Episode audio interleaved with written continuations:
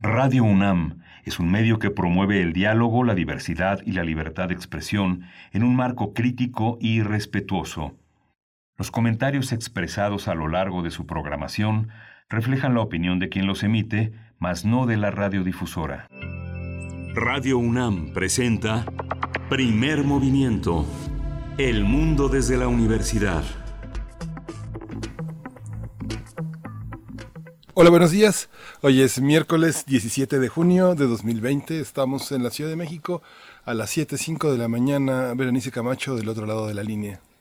Hola, ¿qué tal? Miguel Ángel Quemain, muy buenos días. Bienvenidos, bienvenidas a Primer Movimiento en este miércoles. Hoy es miércoles 17 de junio, año 2020. Este año, bueno, pues que ha sido implacable con todos nosotros. Saludamos a las personas que están sintonizando, nuestros amigos en el 96.1 de FM, en el 860 de AM también, y por supuesto a la Radio Universidad de Chihuahua, que eh, pues llegamos hasta allá, hasta Chihuahua, a tres ciudades, a la capital, a Chihuahua, Ciudad, Ciudad Juárez y también a Ciudad Cuauhtémoc a través del 105.3, el 106.9 y el 105.7. Vamos a estar con ustedes desde las 6 de la mañana hora de Chihuahua, muy tempranito para allá, a las 7 hora del centro del país. Y pues bueno, con mucho, mucho gusto de iniciar esta transmisión, esta emisión de primer movimiento.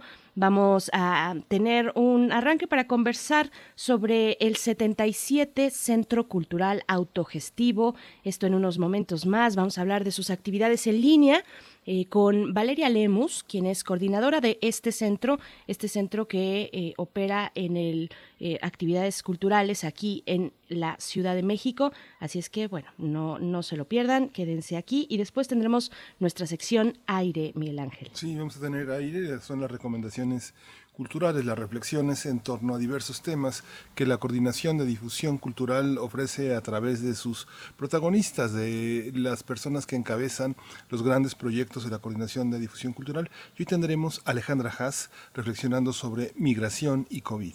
Por supuesto, Alejandra Haas, investigadora del CIDE. Y después llegaremos como cada miércoles a las fonografías de bolsillo. Fonografías de bolsillo con Pavel Granados, escritor y director de la Fonoteca Nacional. Antonio Escobar es el tema que nos propone para esta mañana, un enigma de la discografía mexicana. Le seguimos el rastro a las sonoridades en nuestro país y a su historia eh, con nuestro amigo Pavel Granados. Y vamos a hablar de la nueva normalidad y el uso adecuado del cubrebocas. Mientras sabemos el grado de su efectividad, vamos a saber cómo usarlo adecuadamente. Eso lo vamos a conversar con el doctor Malaquías López. Él es miembro de la Comisión Universitaria para la Atención de la Emergencia del Coronavirus de la UNAM. Así es, bueno, vayan enviando sus sus eh, comentarios y sus preguntas. Yo creo que hay varias y todos hemos tenido esa conversación sobre el cubrebocas eh, y su uso, su uso para hacer frente, eh, su efectividad para hacer frente a la COVID-19. Después tendremos en nuestra nota internacional el uso del remdesivir la hidroxicloroquina también y la cloroquina contra el nuevo coronavirus desde el ángulo clínico, una mirada clínica sobre el uso de estos medicamentos. Vamos a conversar con la doctora Susana López Charretón. Ella es viróloga e investigadora del Instituto de Biotecnología de la UNAM. Seguramente también incluiremos el tema de la dexametasona que ha circulado en redes sociales el día de ayer se han felicitado enormemente al gobierno británico por haber tenido éxito en aplicar este medicamento también en la disminución de los síntomas del coronavirus. Vamos a también a tratar hoy en la, en la, mesa del día la eliminación del fideicomiso 10.232 eh, para la protección a periodistas y a personas que defienden derechos humanos. Tienen, eh, ¿Cuál es el origen de este mecanismo? ¿Funciona? Debe desaparecer, deben de tratarse igual a las personas que defienden a los derechos humanos que a los periodistas. Vamos a conversarlo con Armando Rodríguez Luna, el director de proyectos de CACEDE. Por supuesto, bueno, los fideicomisos bajo la lupa en estos últimos meses, en estas últimas semanas. Después llegaremos a la sección de química, a cargo del doctor Plinio Sosa, académico de la Facultad de Química, divulgador de la ciencia. A 150 años de la tabla periódica, pues él nos ha ido llevando miércoles con miércoles a cada uno de los elementos que la componen. El azufre o el hedor de los infiernos es la propuesta de esta mañana de Plinio Sosa. Y pues bueno, todo esto y lo que usted ustedes también propongan allá afuera. Recuerden que los leemos con mucho gusto, los leemos a través de nuestras redes sociales, arroba PMovimiento, así nos encontrarán en la eh, red social de Twitter y en Facebook nos pueden encontrar como Primer Movimiento UNAM. Y pues bueno, vamos a hacer en este momento nuestro corte informativo, cómo amanecimos hoy en temas de COVID-19, tanto en nuestro país como a nivel internacional y las propuestas de la UNAM. COVID-19. Ante la pandemia, sigamos informados. Radio UNAM. La Secretaría de Salud informó que el número de decesos por la enfermedad de la COVID-19 aumentó a 18.310. De acuerdo con el informe técnico ofrecido ayer por las autoridades sanitarias, los casos confirmados acumulados se incrementaron a 154.863 y el de sospechosos a 56.843. La Secretaría de Relaciones Exteriores informó que México y Estados Unidos acordaron extender por 30 días las restricciones al tránsito no esencial en la frontera común vigentes desde el 21 de marzo. Con esta decisión, el cierre fronterizo al tránsito no esencial se mantendrá hasta el 21 de julio para evitar la propagación del SARS-CoV-2. El presidente Andrés Manuel López Obrador anunció ayer que nuevamente se adelantarán dos meses de pensiones para adultos mayores, niños y niñas con discapacidad y becas para estudiantes. Durante su gira por el estado de, Tlaxcala, el mandatario dijo que la finalidad de esta medida es que esos sectores poblacionales puedan enfrentar lo que resta de la pandemia de COVID-19. En la información internacional, los primeros resultados de un gran ensayo clínico de la Universidad de Oxford han demostrado que la dexametasona reduce en un tercio la mortalidad entre los pacientes más graves de COVID. Se trata de un esteroide común y disponible en todo el mundo.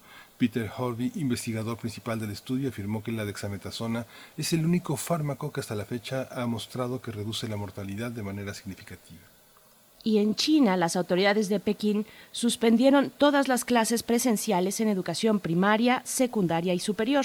También aconsejaron a los habitantes trabajar desde, su domicilio. Chen Bei, subsecretaria general del gobierno municipal, anunció el paso del tercer al segundo nivel de emergencia, luego del nuevo brote detectado en el principal mercado de Pekín. Entre las medidas que serán implementadas con esta elevación de la alerta por pandemia de COVID-19 se encuentra el cierre de mercados y restricciones a la movilidad de las personas. El Departamento de Salud y Servicios Humanos de Estados Unidos informó que ha reducido de 14 a 7 el número de vacunas experimentales que pueden tener resultados prometedores contra el nuevo coronavirus.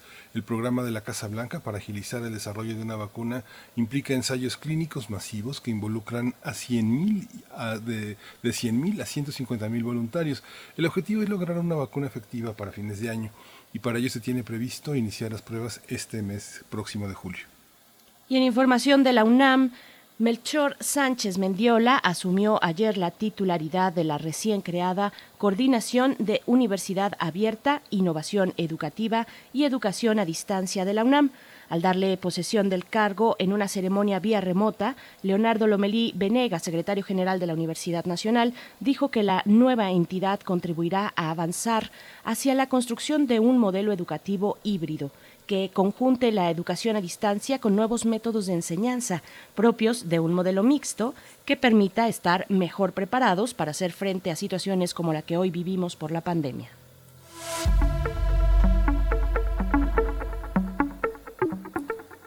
En las recomendaciones culturales, hoy la sala 10 del Museo Universitario de Arte Contemporáneo presenta hasta el 28 de junio el trabajo del artista sudafricano Simon Ghosh, quien decidió filmar su, filmar su experiencia íntima del confinamiento. En el video, que es un video de 10 minutos con 30 segundos de duración, Simon Ghosh atraviesa las contradicciones que ha provocado el aislamiento. Por una parte, el artista desea que el confinamiento acabe y se prolongue, pero al mismo tiempo le preocupa la salud de sus padres. Dicho registro visual de esa experiencia personal se puede visualizar en la página del MAC. Ya sabe, la página del MAC es moac.unam.mx y busca en la parte de exposiciones la sala 10 y busca el nombre de Simón Gosch. Por supuesto, pues bueno, hasta aquí nuestro corte informativo y recomendaciones culturales. Miguel Ángel, vamos a ir con música. ¿Qué es lo que vamos a escuchar? Vamos a escuchar hoy de Bob Dylan, The Times They Are a Changing. Come gather round people wherever you roam and admit that the waters around you have grown and accept it that soon you'll be drenched to the bone. If your time to you is worth saving, then you better start swimming or you'll sink like a stone, or the times they are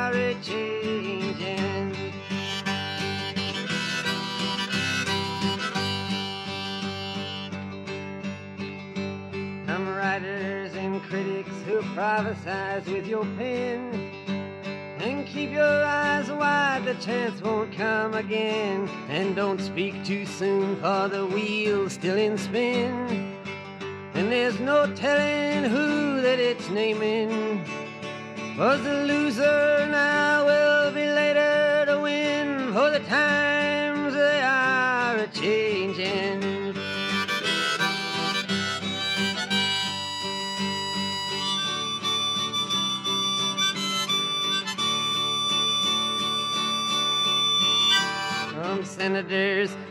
congressmen, please heed the call. Don't stand in the doorway, don't block up the hall, For he that gets hurt will be he who has stalled. The battle outside raging will soon shake your windows and rattle your walls, for the times they are a changing.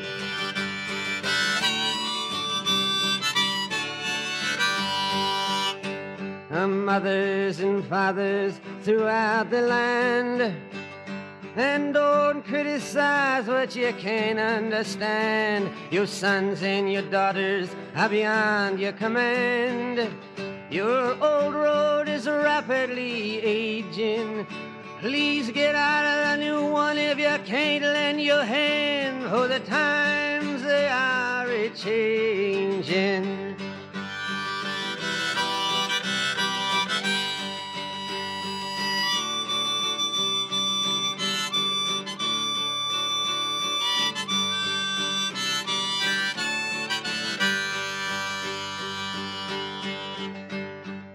Line it is drawn, the curse it is cast. The slow one now will later be fast, as the present now will later be past.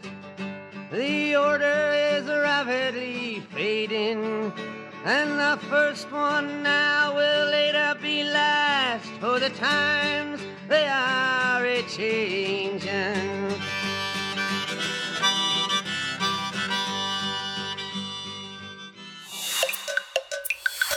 Primer movimiento.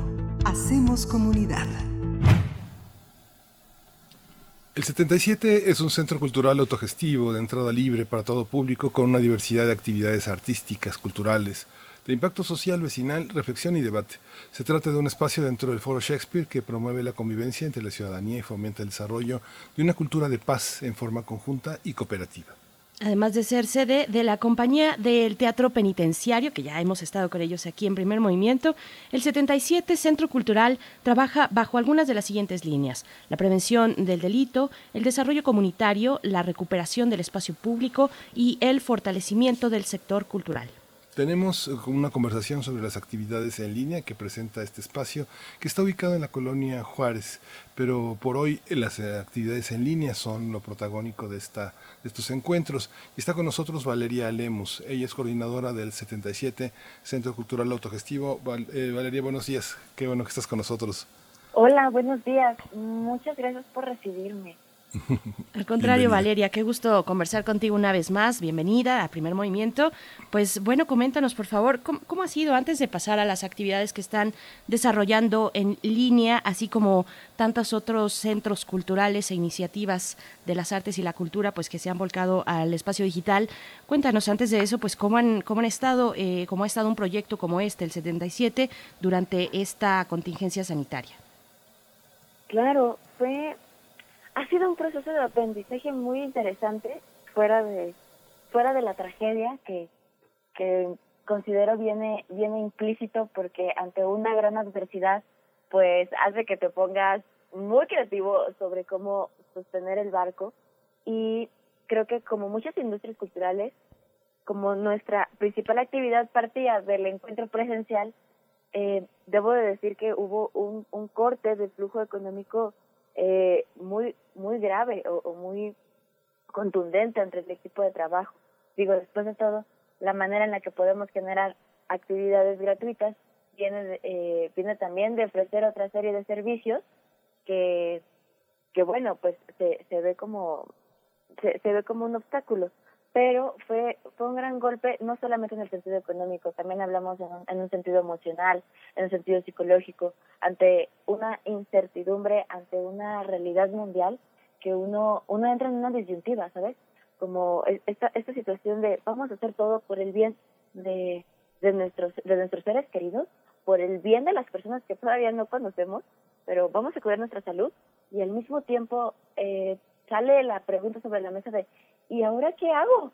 Porque porque nosotros este damos función, entonces cómo cómo generamos una alternativa distinta?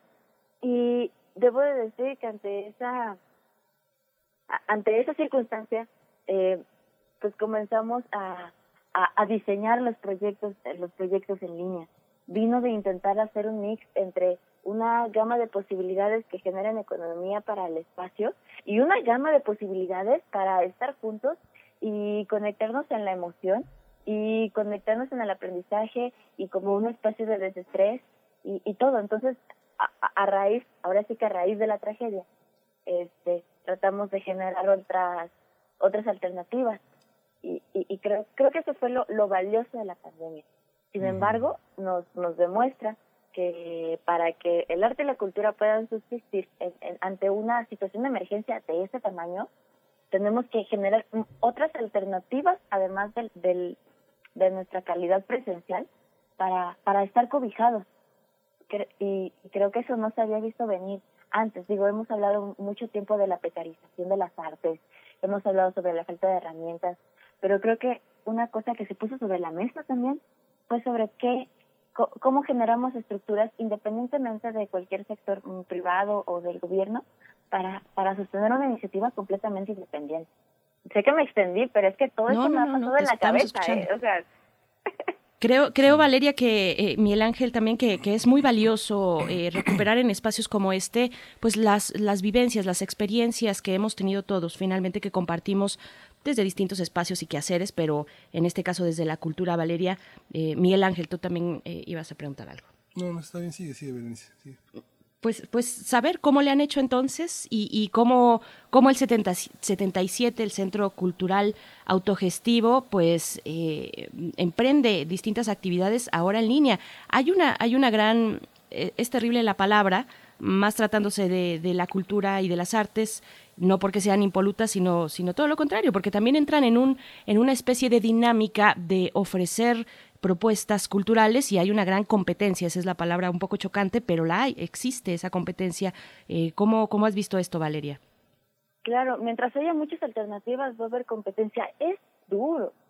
Y, y dijo duro porque como que decidimos, al momento de entrar al mundo digital, decidimos hablarle al mismo público. Entonces nos, nos lleva a, a, confrontarnos unos con otros. Pero hay una cosa muy valiosa que, que quisiera rescatar y es que ahora que muchos eh, espacios estamos migrando a lo, a lo digital, pues está habiendo una participación de los estados increíble. Y digo participación porque hay personas que se están inscribiendo a los talleres en línea desde otros estados, estamos haciendo en vivos, que hay personas... Y, es, y ese público pues es lo que va a hacer eh, que no estemos compitiendo. O sea, sí, sí competiremos en un horario o tal vez sí competiremos en la misma plataforma, pero entonces, si, si pensamos, lo que nos está dando la alternativa digital es ampliar el horizonte sobre a cuánto público podemos llegar. Entonces, me va a doler decirlo, pero, bueno, no, no me va a doler decirlo. Lo, quiero, lo que quiero aportar es, sí, tenemos que apuntar a diversificar nuestro segmento, eh, no solamente ser de nicho, podemos hacer cosas súper especializadas, pero es, es, tan especializado aquí en México como lo va a hacer en Chihuahua, como lo hacen en Tamaulipas, o sea, yo soy de, yo soy de Tamaulipas y, y lo digo en el sentido de que en esta ocasión puedo generar una actividad que también puedo compartir con las personas de mi estado, que, que ya la barrera física no, no, no va a ser una limitante para que compartamos un mismo hecho. Y en ese sentido, estamos haciendo actividades gratuitas que van a, que hablan desde Círculo de Mujeres. Eh, Estamos abriendo un espacio que tiene que ver para conectarnos entre nosotras y compartir distintos intereses sobre, bueno, pues cómo te sientes con tus emociones, el estrés, eh, cómo has enfrentado eh, algunas circunstancias estando dentro de la pandemia, cómo te, has, cómo te has identificado, no sé, como madre, como trabajadora, como si te quedas sin trabajo, si no tienes trabajo, y, y tiene que ver como una red de apoyo emocional. Y eh, ese, desde esta actividad apelamos a generar una comunidad desde el género y al mismo tiempo, eh, que por cierto lo hacemos los lunes, miércoles y viernes, hoy, hoy nos vamos a juntar, este, a través de las redes del 77 pueden tener el correo de contacto. Y a la par, por ejemplo, hablando de estas cositas como súper especializadas, eh, estamos haciendo charlas sobre, por ejemplo, hablar sobre movilidad de bicis. Este, estamos Esa es, haciendo... esa es muy buena, déjame detenerme ahí, Ah, Valeria. sí, claro. Sí, porque tienen eh, primero una, eh, déjame ver si es una charla, al menos, no, son, son tips, ¿no? Primero que nada, eh, cómo moverse por la ciudad y bueno, eso nos viene bien a, a todos y todas en este país y también después tendrán un, unas eh, sesiones de ABC sobre tu bici, eh, pues cómo, cómo arreglar tu bici, supongo. Cuéntanos de eso. Claro, lo, lo que nos, lo que vamos a generar en, el espacio de la charla de bici es hablar sobre tips para estarte moviendo en la ciudad considerando la circunstancia de la pandemia. O sea, una, una ventaja que ofrece en un sentido tiene que ver que es un sistema de transporte en el que vas, vas- pues vas solo, ¿no? Entonces, eh, te, te estamos hablando sobre, oye, bueno, si vas a salir, pues eh, además del cubrebocas, toma en consideración esto, esto, esto, esto, y, y, y si sales en bici, te estás protegiendo, estás logrando tus metas y, y vas a hacer este, ligera, o sea, vas, vas a cuidar un poco más tu, tu exposición, ¿no? Y entonces, bueno, eso por un lado. Y en el ABC, lo que te vamos a ofrecer en este taller tiene que ver con esa bici que tienes en tu casa que no has sacado por falta de tiempo, te vamos a explicar cómo darle mantenimiento casero, tal cual, así en, en la sala de tu hogar, e- en el patio si tienes, en tu sotehuela, este, y te vamos a explicar cómo, cómo aceitarla, este, cómo checar sus frenos, eh, cómo es, es frenos, aire, cambios, y, y si tu, si tu bici no es de piñón fijo, pues cómo explicarte a- ajustarla a la velocidad adecuada para ti y, y te salgas a rodar eh, y que entonces, bueno, eh, puedas evitar el, el sistema de transporte del metro o a lo mejor el metrobús este, y, y tener un medio de transporte que, que te pueda ayudar para hacer cortas distancias.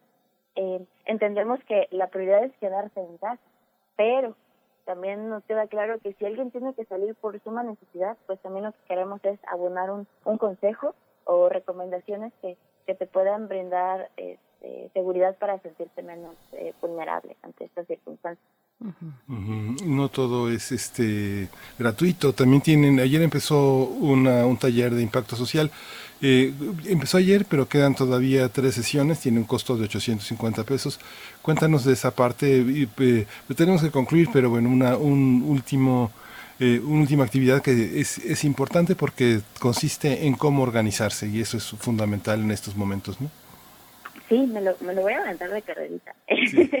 Eh, nosotros estamos, bueno, a partir de todo el conocimiento de cómo levantamos este centro cultural, cómo iniciamos la compañía de teatro penitenciario, tenemos este taller de proyectos de impacto social en el que te vamos a hablar sobre planeación estratégica, creación de cronograma, diagnóstico de población, para que puedas generar un proyecto y ahora que estamos en la en, en esta en esta cuarentena puedas diseñar, tener el tiempo para para plantear una idea, ponerla en blanco y negro y echarla a andar en cuanto te sea posible.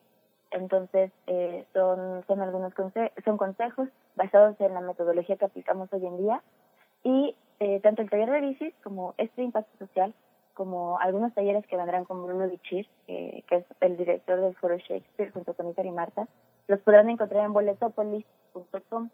Solo tienen que escribir formación online este, o el 77 talleres y, y van, les va a aparecer toda la, la propuesta de oferta que tenemos en línea para estar conectados y eh, pues no nos quedan la pista en el Facebook del 77 de la compañía para las comunicaciones que estamos haciendo en vivo para seguir dando estos consejos de, seguir juntos y ser creativos. Por supuesto. Valeria Lemus, nos despedimos, pero no sin antes, eh, pues, felicitarles, felicitar al Teatro Penitenciario, porque fueron galardonados con el premio CDMX, estos premios metropolitanos de teatro que se, se adelantaron un poco los premios por el tema de la contingencia y que decidieron, pues, dar en este año a la compañía de teatro penitenciario de Santa Marta Catitla, pues, el premio ganador por su trabajo, por su labor, y es de verdad eh, pues una, una iniciativa que, que, a muchos nos llena de emoción y que, y que ha resultado tan benéfica para, para tantas personas que han pasado, para las personas que han pasado y que continúan ahí eh, desarrollando una labor artística en el teatro, el teatro penitenciario. Así es que bueno, enhorabuena para todo el equipo, Valeria Lemos para ti también y estaremos siguiendo las actividades del Centro eh, Cultural Autogestivo el 77. Muchas gracias, Valeria. Muchas gracias, les mando un abrazo. Gracias. Muchas gracias. Gracias. Bien, pues nos vamos con aire. Aire. Nos vamos a ir directo con aire. No, nos vamos con música. Sí, Estamos atendiendo las indicaciones de nuestra productora. ¿Con qué nos vamos a ir, querida Frida? Vamos a irnos con... Con Avalon Jazz Band. Esto es... A ver, esta te toca a ti. Vámonos.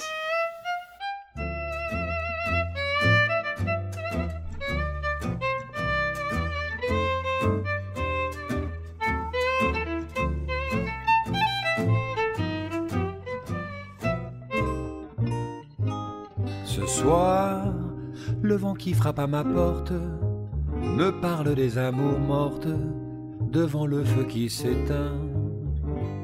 Ce soir, c'est une chanson d'automne dans la maison qui frissonne et je pense aux jours lointains. Que reste-t-il de nos amours? Que reste-t-il de ces beaux jours? Une photo, vieille photo de ma jeunesse. Que reste-t-il des billets doux, des mois d'avril, des rendez-vous? Un souvenir qui me poursuit sans cesse. Bonheur fané, cheveux au vent. Baiser volé, rêve mouvant. Que reste-t-il de tout cela?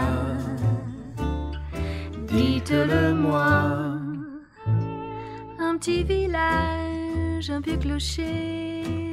Un paysage si bien caché. Et dans un nuage, le cher visage de mon passé. Les mots, les mots tendres qu'on murmure, les caresses les plus pures, les serments au fond des bois. Les fleurs qu'on retrouve dans un livre, dont le parfum vous enivre se sont envolés. Pourquoi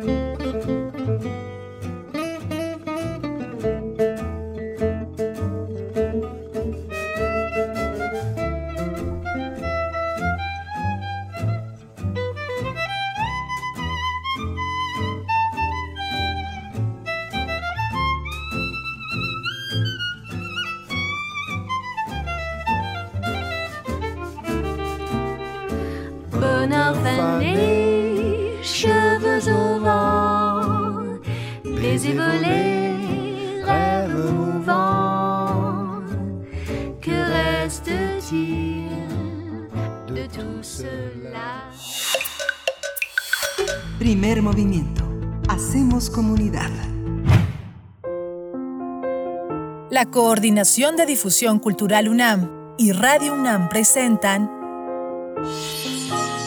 Aire. Arte.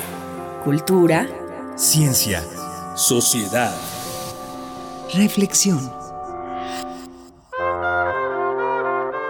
Aire para días difíciles.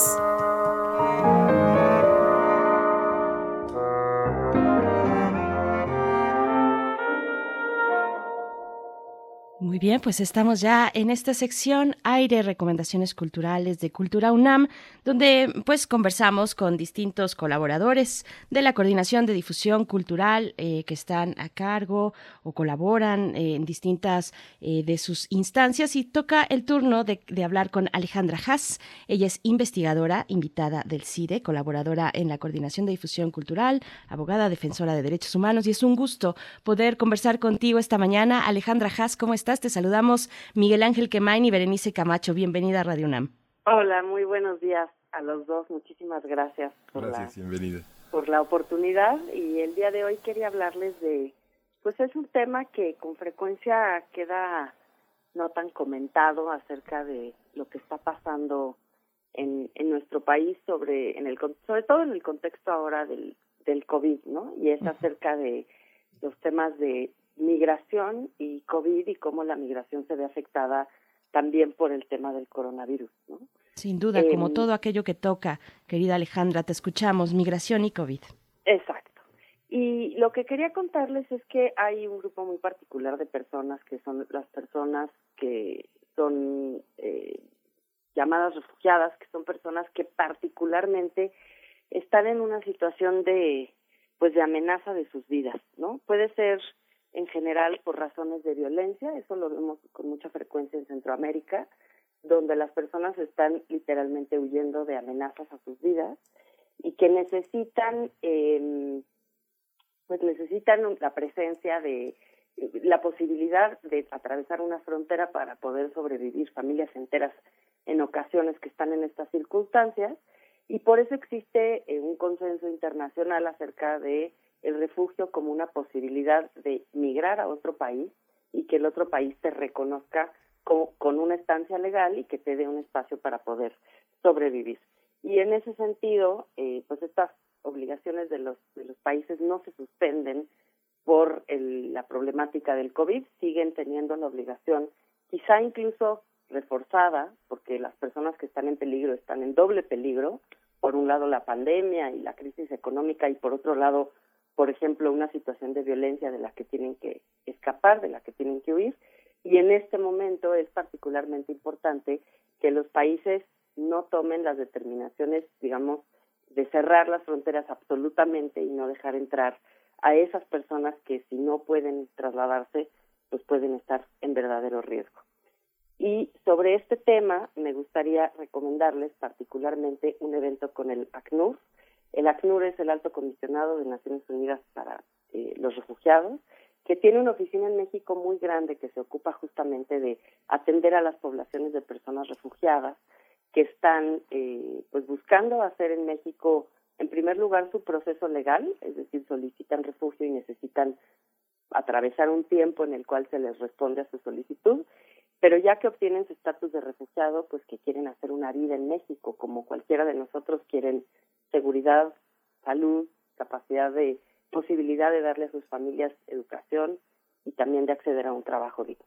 Y el ACNUR hace muchísimas acciones en todo el país, eh, trabajan con la inserción, con la integración de estas personas refugiadas a nuestra sociedad, las trasladan en ocasiones de la frontera sur a otros puntos del país, les ayudan a buscar un empleo, un lugar donde vivir, cómo inscribir a, a sus hijas e hijos a la escuela y hacen también un trabajo de integración cultural que vale muchísimo la pena y que eh, pues yo quisiera yo quisiera poner sobre la mesa la posibilidad como recomendación de que acompañen a la CNUR y a otros convocantes a el primer palomazo por los refugiados que será por Facebook Live, por YouTube, eh, por W Radio el 20 de junio de este de este mes en unos días a las 19 horas justamente para hablar de los refugiados y las refugiadas de su situación actual y también para reunirnos y, escuchar un poco de música. Fantástico. Bueno, pues suena muy bien. Además, reunirnos y escuchar música. Ahora que te escuchaba, eh, Alejandra Haas, pensaba eh, precisamente en la condición de algunos refugiados y de cómo, eh, pues, la cultura, las artes, pienso en el cine, nos pueden dar un poco una mirada, una mirada que nos sensibilice, que nos haga empáticos sobre ciertas condiciones, sobre la necesidad de emigrar. Y pensaba en la película mexicana dirigida por Fernando Frías, esta película que recién se, lanzó en Netflix, que se llama Yo no estoy aquí que, cuyo joven es este, es este, perdón, cuyo protagonista es este joven Ulises regiomontano que pertenece pues a, grupos de jóvenes igualmente como él que se integran en torno a la música colombiana, ¿no? A la cumbia. Entonces, qué bonita bueno, es... esa película, ¿no? Creo que de las cosas más interesantes que hemos visto en la televisión eh, por streaming en estos últimos tiempos y como dices, es una es un reflejo muy fuerte y muy potente de de la migración del destierro, de la, de la, pues sí, de cómo viaja la cultura y de cómo se construye la cultura siempre eh, cuando se encuentran dos o tres corrientes culturales y se crean nuevas cosas, pero también esto, este tema de la migración y de cómo la migración muchas veces es forzada, ¿no? No es que uno quiera irse de su lugar, no es que uno quiera dejar a su grupo, a sus amigos, a sus compañeros, a sus familiares, sino que lo tienes que hacer porque las circunstancias te obligan.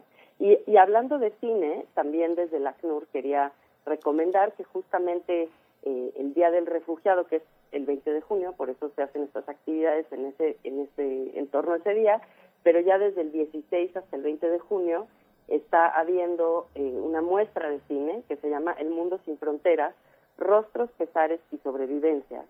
Eh, si se meten a la, a la página web del ACNUR van a encontrar ahí la liga para poder acceder a las distintas películas que ofrece ese ciclo de cine y que complementan también toda esta narrativa acerca de quiénes son las personas refugiadas, cómo viven el destierro, cómo viven la llegada a sus nuevos lugares eh, donde van a habitar y las dificultades, retos enormes que enfrentan, también las alegrías y la posibilidad de tener una mejor vida. Alejandra, ¿qué diferencia hay entre un desplazamiento forzado y una migración forzada? ¿Perdón? ¿Qué diferencia hay entre una migración forzada y un desplazamiento forzado? Ah, el desplazamiento es a intrafrontera. En derecho internacional se le llama desplazados eh, forzados. Por ejemplo, a las personas, hay como 400 mil en México, también un número muy grande, que tienen que emigrar de un estado al otro dentro del mismo país. Eh, eso es desplazamiento forzado y el desplazamiento forzado también puede tener como causa la violencia, circunstancias económicas, el cambio climático, eh, y esto lo vemos en México con, con enorme frecuencia. Como digo, y es un fenómeno que apenas se está aceptando a nivel, digamos, oficial, pero que lleva muchos años ocurriendo desde, pues desde hace ya un par de décadas, empieza a haber movimientos fuertes de personas que tienen que emigrar de un lugar al otro. En el caso de migración eh, forzada o, o el, el, caso de los migrantes que son o terminan teniendo el estatus de refugiados son personas que migran de un país al otro. ¿no? Entonces, de cualquiera de los países de Centroamérica, por ejemplo, no por estigmatizar, hay migrantes y refugiadas y refugiados que vienen de otros lugares del mundo y nosotras mismas, mexicanas y mexicanos, somos migrantes y somos también, hay personas mexicanas refugiadas en otros países por cuestiones de violencia. Un caso, por ejemplo, es el de personas eh, de la diversidad sexual, ahora que es el mes del orgullo LGBT personas de la diversidad sexual que han eh, ido a solicitar refugio a Canadá y se los han dado justamente porque son personas sometidas a situaciones de violencia en México por su orientación sexual o su identidad de género. Alejandra Haas, ya para despedirnos, bueno, yo no puedo dejarte ir sin, sin preguntar, eh, pues con toda tu larga trayectoria en la Defensoría de, Derechos Humanos como abogada, eh, como funcionaria también en su momento, pues cuáles son los retos o el reto, el reto tal vez porque es poco tiempo, pero que, que alcanzas a ver en estos momentos para la protección de los derechos humanos en, en tiempos de pandemia. Uf, enormes. La verdad es que el, la problemática es muy seria, se está agudizando. Salió una encuesta muy buena, muy interesante que hizo la Universidad Iberoamericana que se llama la ENCOVID, que valdría la pena mm. analizar, en donde se establece o se señala que pues las cifras de pobreza van a crecer enormemente. Es una encuesta que se hace sobre pérdida de empleo, sobre pérdida de oportunidades económicas. La verdad es que la situación es muy preocupante porque nos damos cuenta que en un país en donde de por sí, por ejemplo, el empleo, ya la mitad de la población económicamente activa tenía empleos informales, ahora se están perdiendo esos empleos informales, pero también los empleos formales. ¿no? Como ustedes saben, el empleo está asociado a la posibilidad de acceder a la seguridad social eh, formal, digamos que el IMSS solamente estás incorporado al IMSS si tienes un contrato de trabajo, un patrón identificado, etcétera, eh, que muchísima gente no lo tiene, pero digamos que esas personas que sí lo tienen tenían una serie de derechos a los cuales accedían, como es salud, guarderías, eh, pensiones, eh, seguro de la incapacidad por por una discapacidad obtenida en el trabajo, etcétera, todos esos derechos se pierden si se pierde el empleo formal, ¿no? Entonces, este, hay un tránsito en la pérdida de los empleos formales que hace que las personas, eh, aunque luego pudieran acceder a algún empleo informal, pues ya no tienen estos derechos adquiridos que de por sí estaban pues solamente restringidos a un sector de la población y ahora habrá aún menos personas en esta circunstancia este, y creo que hay ciertas poblaciones, como siempre, que están más en riesgo, las personas trabajadoras del hogar que han sido despedidas en números muy grandes y sin ninguna retribución, sin ningún pago eh, por, por, digamos, por una circunstancia que obviamente no es culpa de ellas, tampoco es culpa de los patrones, pero eh, pues debería de haber, digamos, algún tránsito entre, entre tener y no tener empleo, pero no lo hay, las han despedido a muchas de ellas. Eh, las personas del sector de la construcción también, que muchas veces son personas, insisto, que ya están en situación de vulnerabilidad, o incluso las poblaciones, eh, pueblos y comunidades indígenas, por ejemplo, en los cuales pues hay una falta histórica de servicios de salud adecuados y que en este momento de la pandemia no necesariamente están teniendo acceso a las pruebas y tampoco están necesariamente teniendo acceso a la posibilidad de el tratamiento médico. Creo que en la montaña, en Guerrero, eso está documentado que está ocurriendo, está muriendo personas y no estamos eh, teniendo teniendo una respuesta, digamos, del Estado hacia hacia estas personas. La verdad es que las personas que están en situación de, vulnerabilidad sufren cualquier crisis de manera pronunciada y creo que esto hay que leerlo como una antesala de las próximas crisis que se avecinan en materia de cambio climático y que nos van a hacer ver, eh, pues eso, pérdida de las viviendas, situaciones extremas de sequía, eh, pérdida de, posibilidades económicas, sí es urgente y necesitamos pensar y construir un mundo mejor para, para todas y para todos. Por supuesto. Pues Alejandra Haas, nos quedamos con estas recomendaciones. Eh, también recordar el 20 de junio, el Día Mundial de las Personas eh, Refugiadas, ¿nos dijiste? Así es. Bueno, entonces acercarnos a la ACNUR, a sus redes sociales para seguirles el paso y ver lo que están, lo que están preparando en estos días. Muchísimas gracias, Alejandra Haas, colaboradora en la Coordinación de Difusión Cultural, investigadora invitada del CIDE. Te agradecemos y te mandamos un fuerte, un fuerte abrazo, Alejandra. Igualmente para ustedes. Muchas gracias. Hasta pronto. Hasta pronto. Vamos con música rápidamente. Esto es de Arcade Fire. La canción es Normal Person.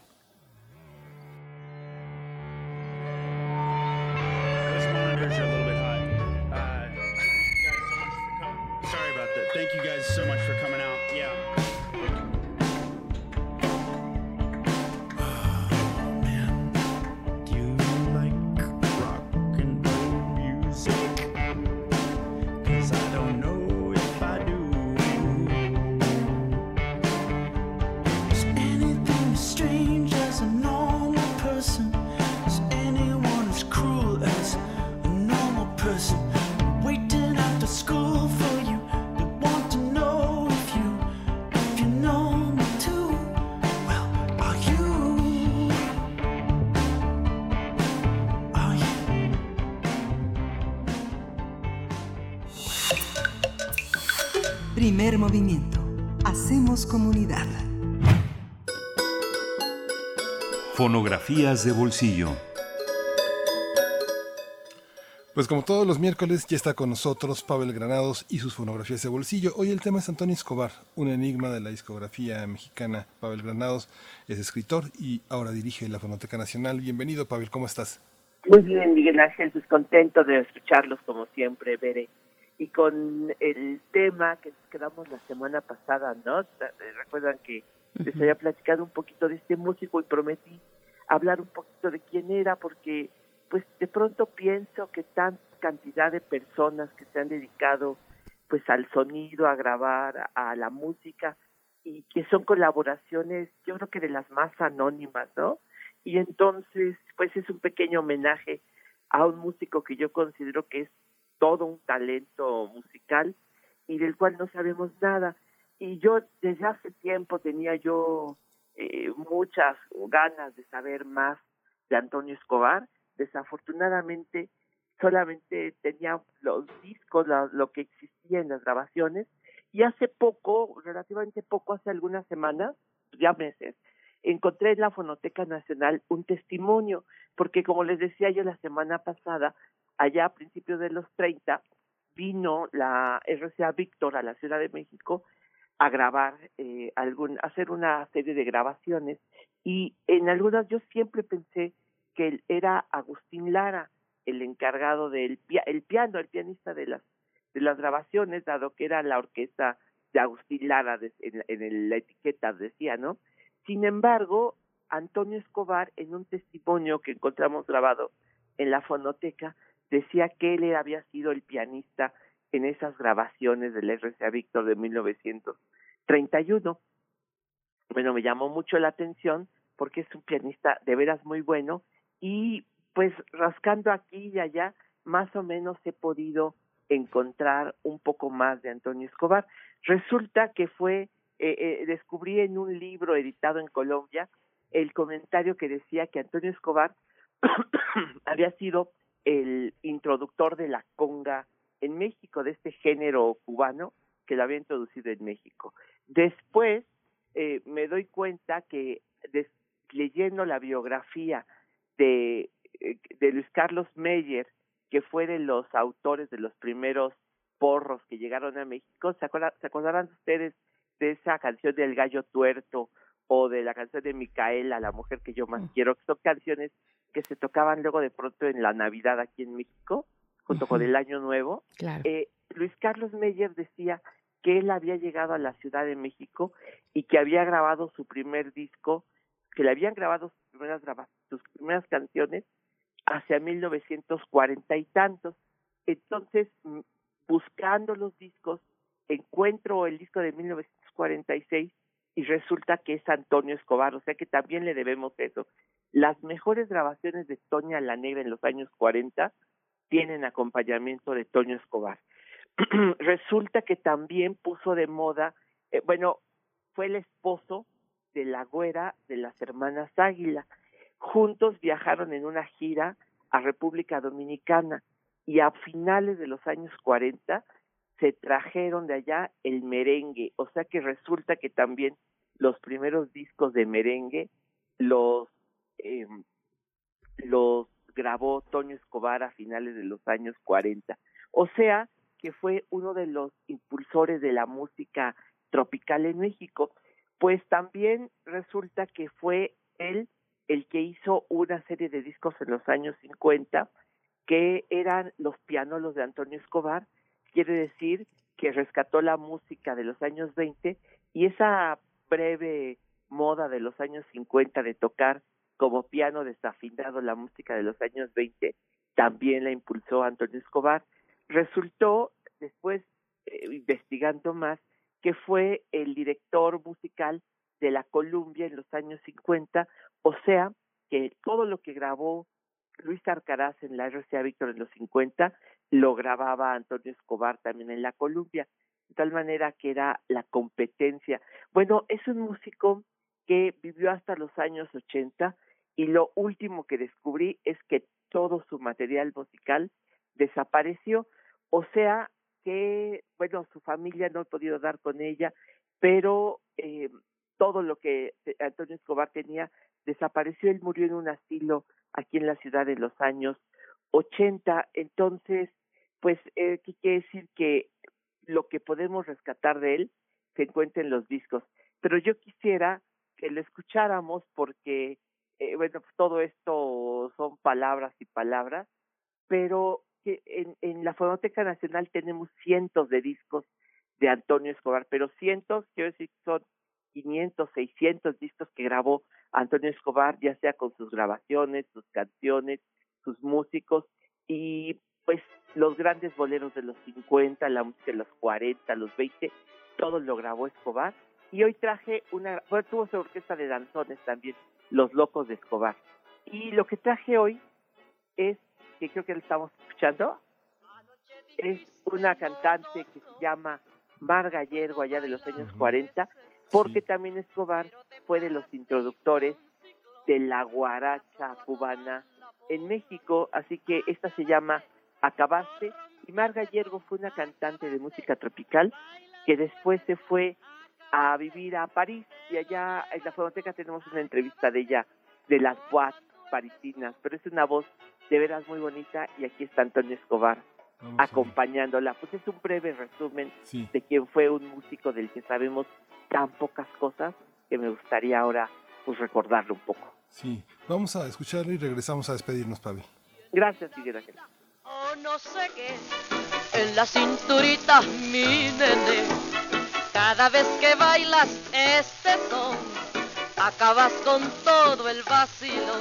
Acabaste, lo rompiste todo, acabaste, bailando este son, acabaste, te lo llevas todo, acabaste, gozando este son.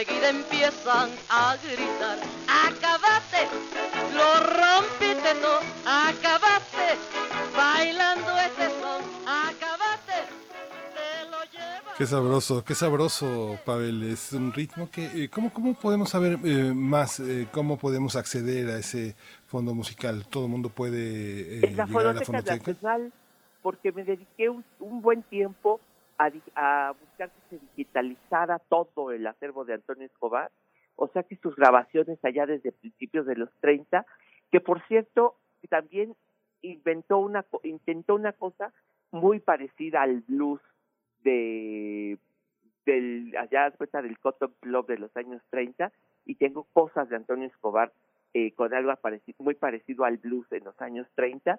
Otra cosa, por ejemplo, las mejores grabaciones de Toña la Negra, Veracruz, es Antonio Escobar quien la acompaña, y la canción que yo considero de las mejores, mejores grabaciones, de los mejores boleros con eh, eh, mi- La Gloria eres tú con Toña la Negra, la orquesta es Antonio Escobar.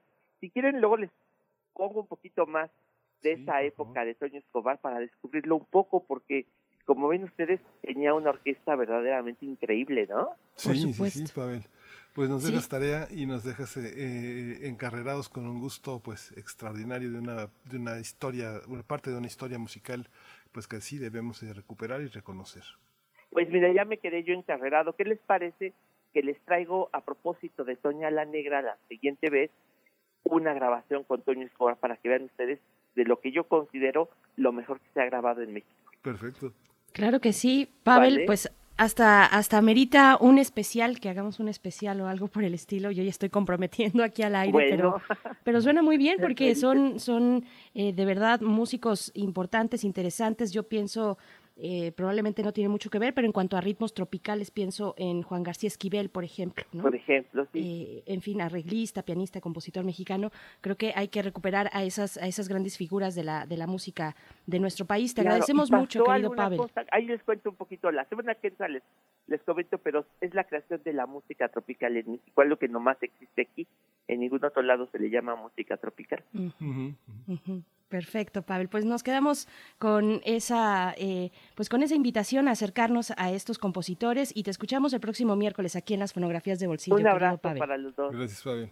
Aprovechamos para decirle adiós, para despedirnos de nuestros amigos, colegas, eh, compañeros de la Universidad, de la Radio Universidad de Chihuahua. Nos escuchamos mañana nuevamente de 6 a 7 de la mañana, de 7 a 8 en horario de la Ciudad de México. Y bueno, quédese aquí en primer movimiento. Síguenos en redes sociales. Encuéntranos en Facebook como Primer Movimiento y en Twitter como arroba PMovimiento. Hagamos comunidad.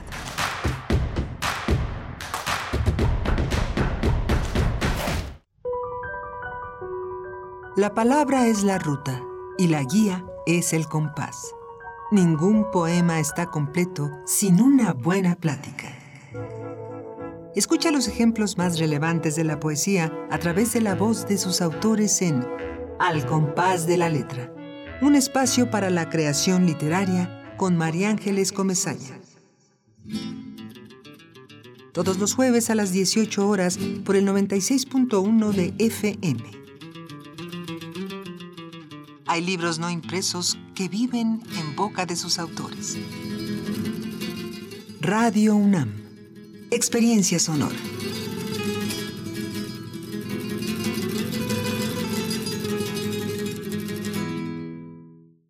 Si ya tramitaste tu constancia digital del INE, tienes que descargar la app Valida INE QR, que mostrará tu fotografía y leerá los datos personales que se encuentran encriptados en los códigos QR. Solo así se valida tu identidad. Si no te aceptan la constancia, muestra su validez mediante la app. Descárgala en INE.mx. Más información en INETEL 804 33 2000. Contamos todas, contamos todos. INE.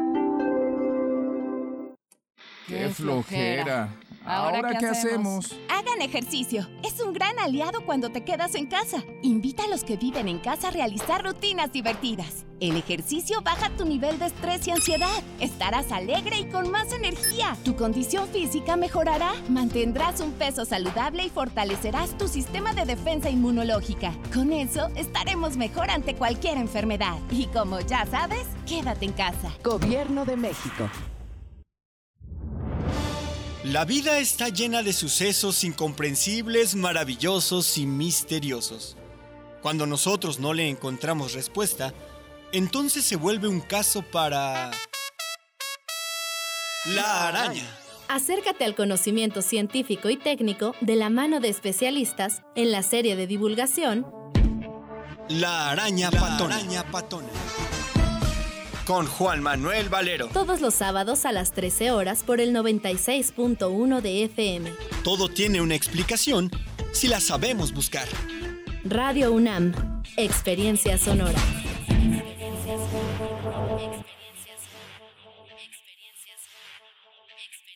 Qué lindo cuando el sol de madrugada. El mes pasado, Oscar Chávez partió de esta vida. Es reconocido por sus letras, por sus canciones, aunque también fue actor de cine y de radio. UNAM. Sí, fue parte de Radio UNAM en los años 60. Radio UNAM abre su acervo histórico para mostrarte algunas de las obras de radioteatro en las que participó Oscar Chávez, In Memoriam. Necesito olvidar. Dirigidas por el director de cine José Estrada, producidas por Max Aub y basadas en grandes obras de la literatura. Escúchalas todos los sábados de junio a las 20 horas por Radio UNAM. Retrocede en el tiempo. Escucha el arte. Siente la radio. Radio UNAM. Experiencia sonora.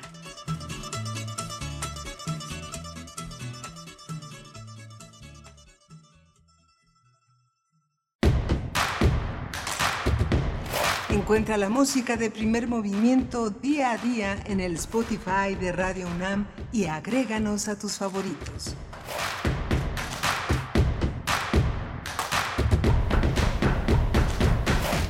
Hola, muy buenos días. Ya estamos de vuelta en primer movimiento. Bienvenidos, bienvenidas.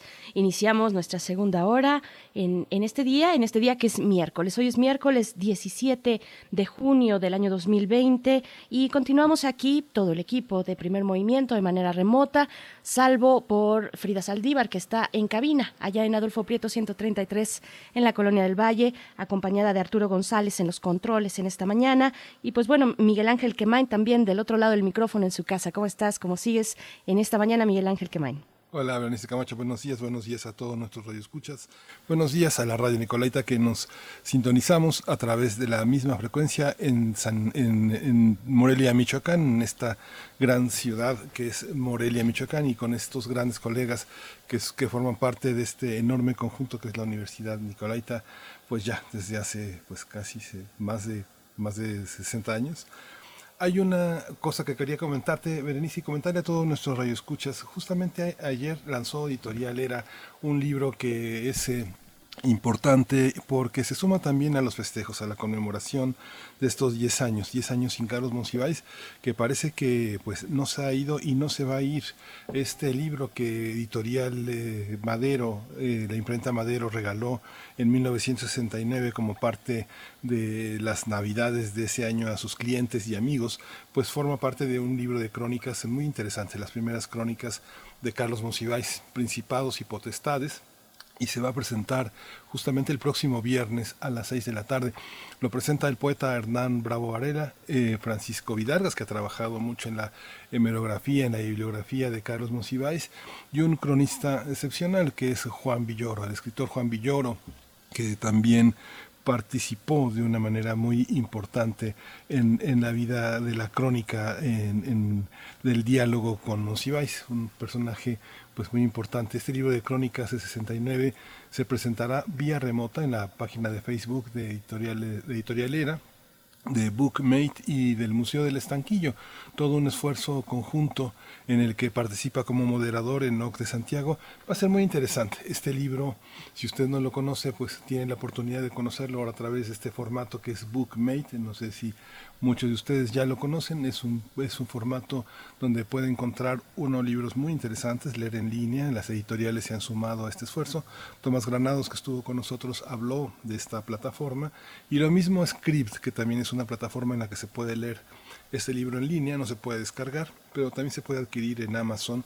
Y bueno, esta semana es el lanzamiento y van a decir dónde puede uno comprarlo, descargarlo o leerlo en línea. Berenice. Por supuesto, y, y, bueno, nada más recordar que eh, se pueden acercar aquí a, a, Radio, UNAM, a Radio UNAM y, y, en la sección de podcast, pues ahí podrán encontrar pues muchos de estos referentes radiofónicos realizados por Monsiváis.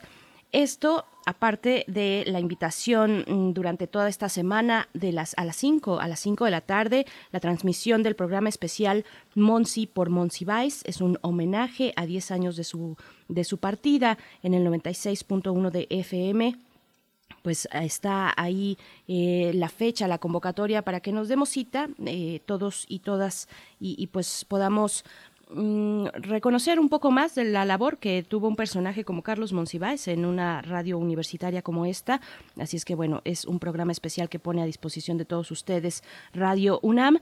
Y pues bueno, para esta hora, cambiando de tema, mm, estaremos conversando en unos momentos más con el doctor Malaquías López. Él es miembro de la Comisión Universitaria para la Atención de la Emergencia del Coronavirus aquí en la UNAM, la nueva normalidad y el uso adecuado adecuado del cubrebocas. Es la conversación que tendremos. Vaya que hay mucho que hablar cuando tocamos el tema del cubrebocas. Miguel Ángel, seguramente todos hemos tenido alguna discusión con algún familiar, con algún amigo al respecto, si, eh, cuál es su nivel de efectividad, cuál es la forma correcta de utilizarlo o no. Bueno, un tema que ha aparecido en las mismas conferencias vespertinas del subsecretario López Gatel una y otra vez. Lo vamos a estar conversando en unos momentos más con el doctor Malaquías López. Sí, y que ha sido muy contradictorio porque la OMS señaló que bueno, no tiene ninguna eh, capacidad probada científicamente de detener la propagación del virus, pero sí en lugares públicos ha sido un aspecto significativo. Ya perdió un joven la vida en Jalisco por tratar de obligarlo a ponérselo. Eh, vimos escenas en estas, estas escenas tan violentas y al mismo tiempo tan irónicas en Facebook o en Twitter con la Lady Pizzas, ¿no? que por intentar proponerle que se pusieran cubrebocas hizo muchos destrozos. En fin, ha sido un tema polémico, un tema muy complejo y el uso de cubrebocas, la venta de cubrebocas a la salida de los metros, así como los plásticos el día de la lluvia, pues ahora sí que ha llovido, ¿no? Por supuesto, ah, sí, y pues estaremos retomando esa conversación en unos momentos más, así es que pueden enviar sus comentarios.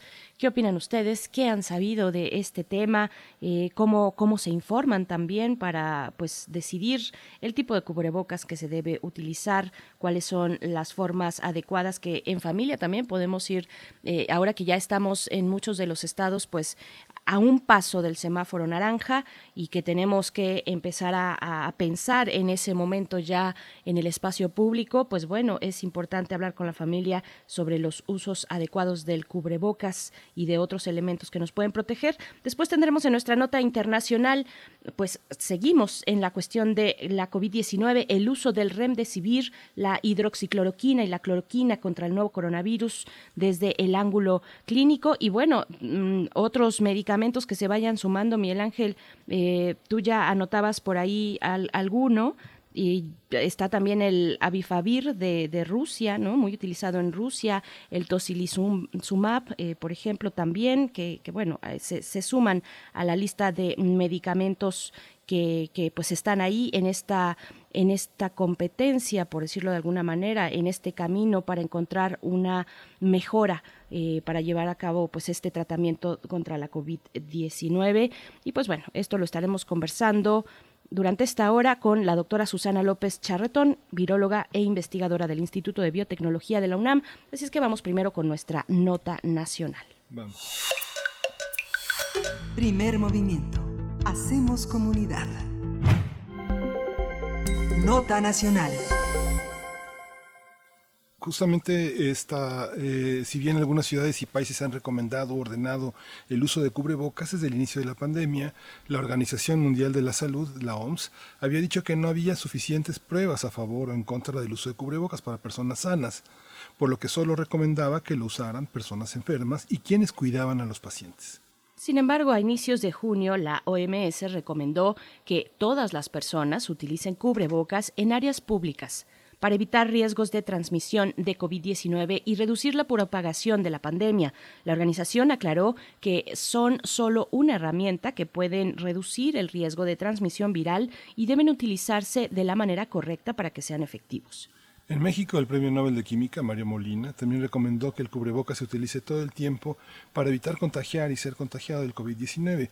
Explicó que hay evidencia de que ciertas partículas como las PM2.5 que existen en la calidad del aire son suficientemente grandes para arrastrar el virus. Tendremos una conversación esta mañana sobre el cambio de mensaje en el cual el uso eh, en cuanto al, uso del cubrebocas. Este día nos acompaña el doctor Malaquías López Cervantes. Él es profesor del Departamento de Salud Pública de la Facultad de Medicina de la UNAM y es miembro de la Comisión Universitaria para la Atención de la Emergencia del Coronavirus en la UNAM. Y bueno, ha estado con nosotros en distintas ocasiones, en este y en otros medios. Doctor Malaquías López Cervantes, gracias por estar aquí una vez más. Bienvenido. Le saludamos Miguel Ángel Quemain y Berenice Camacho.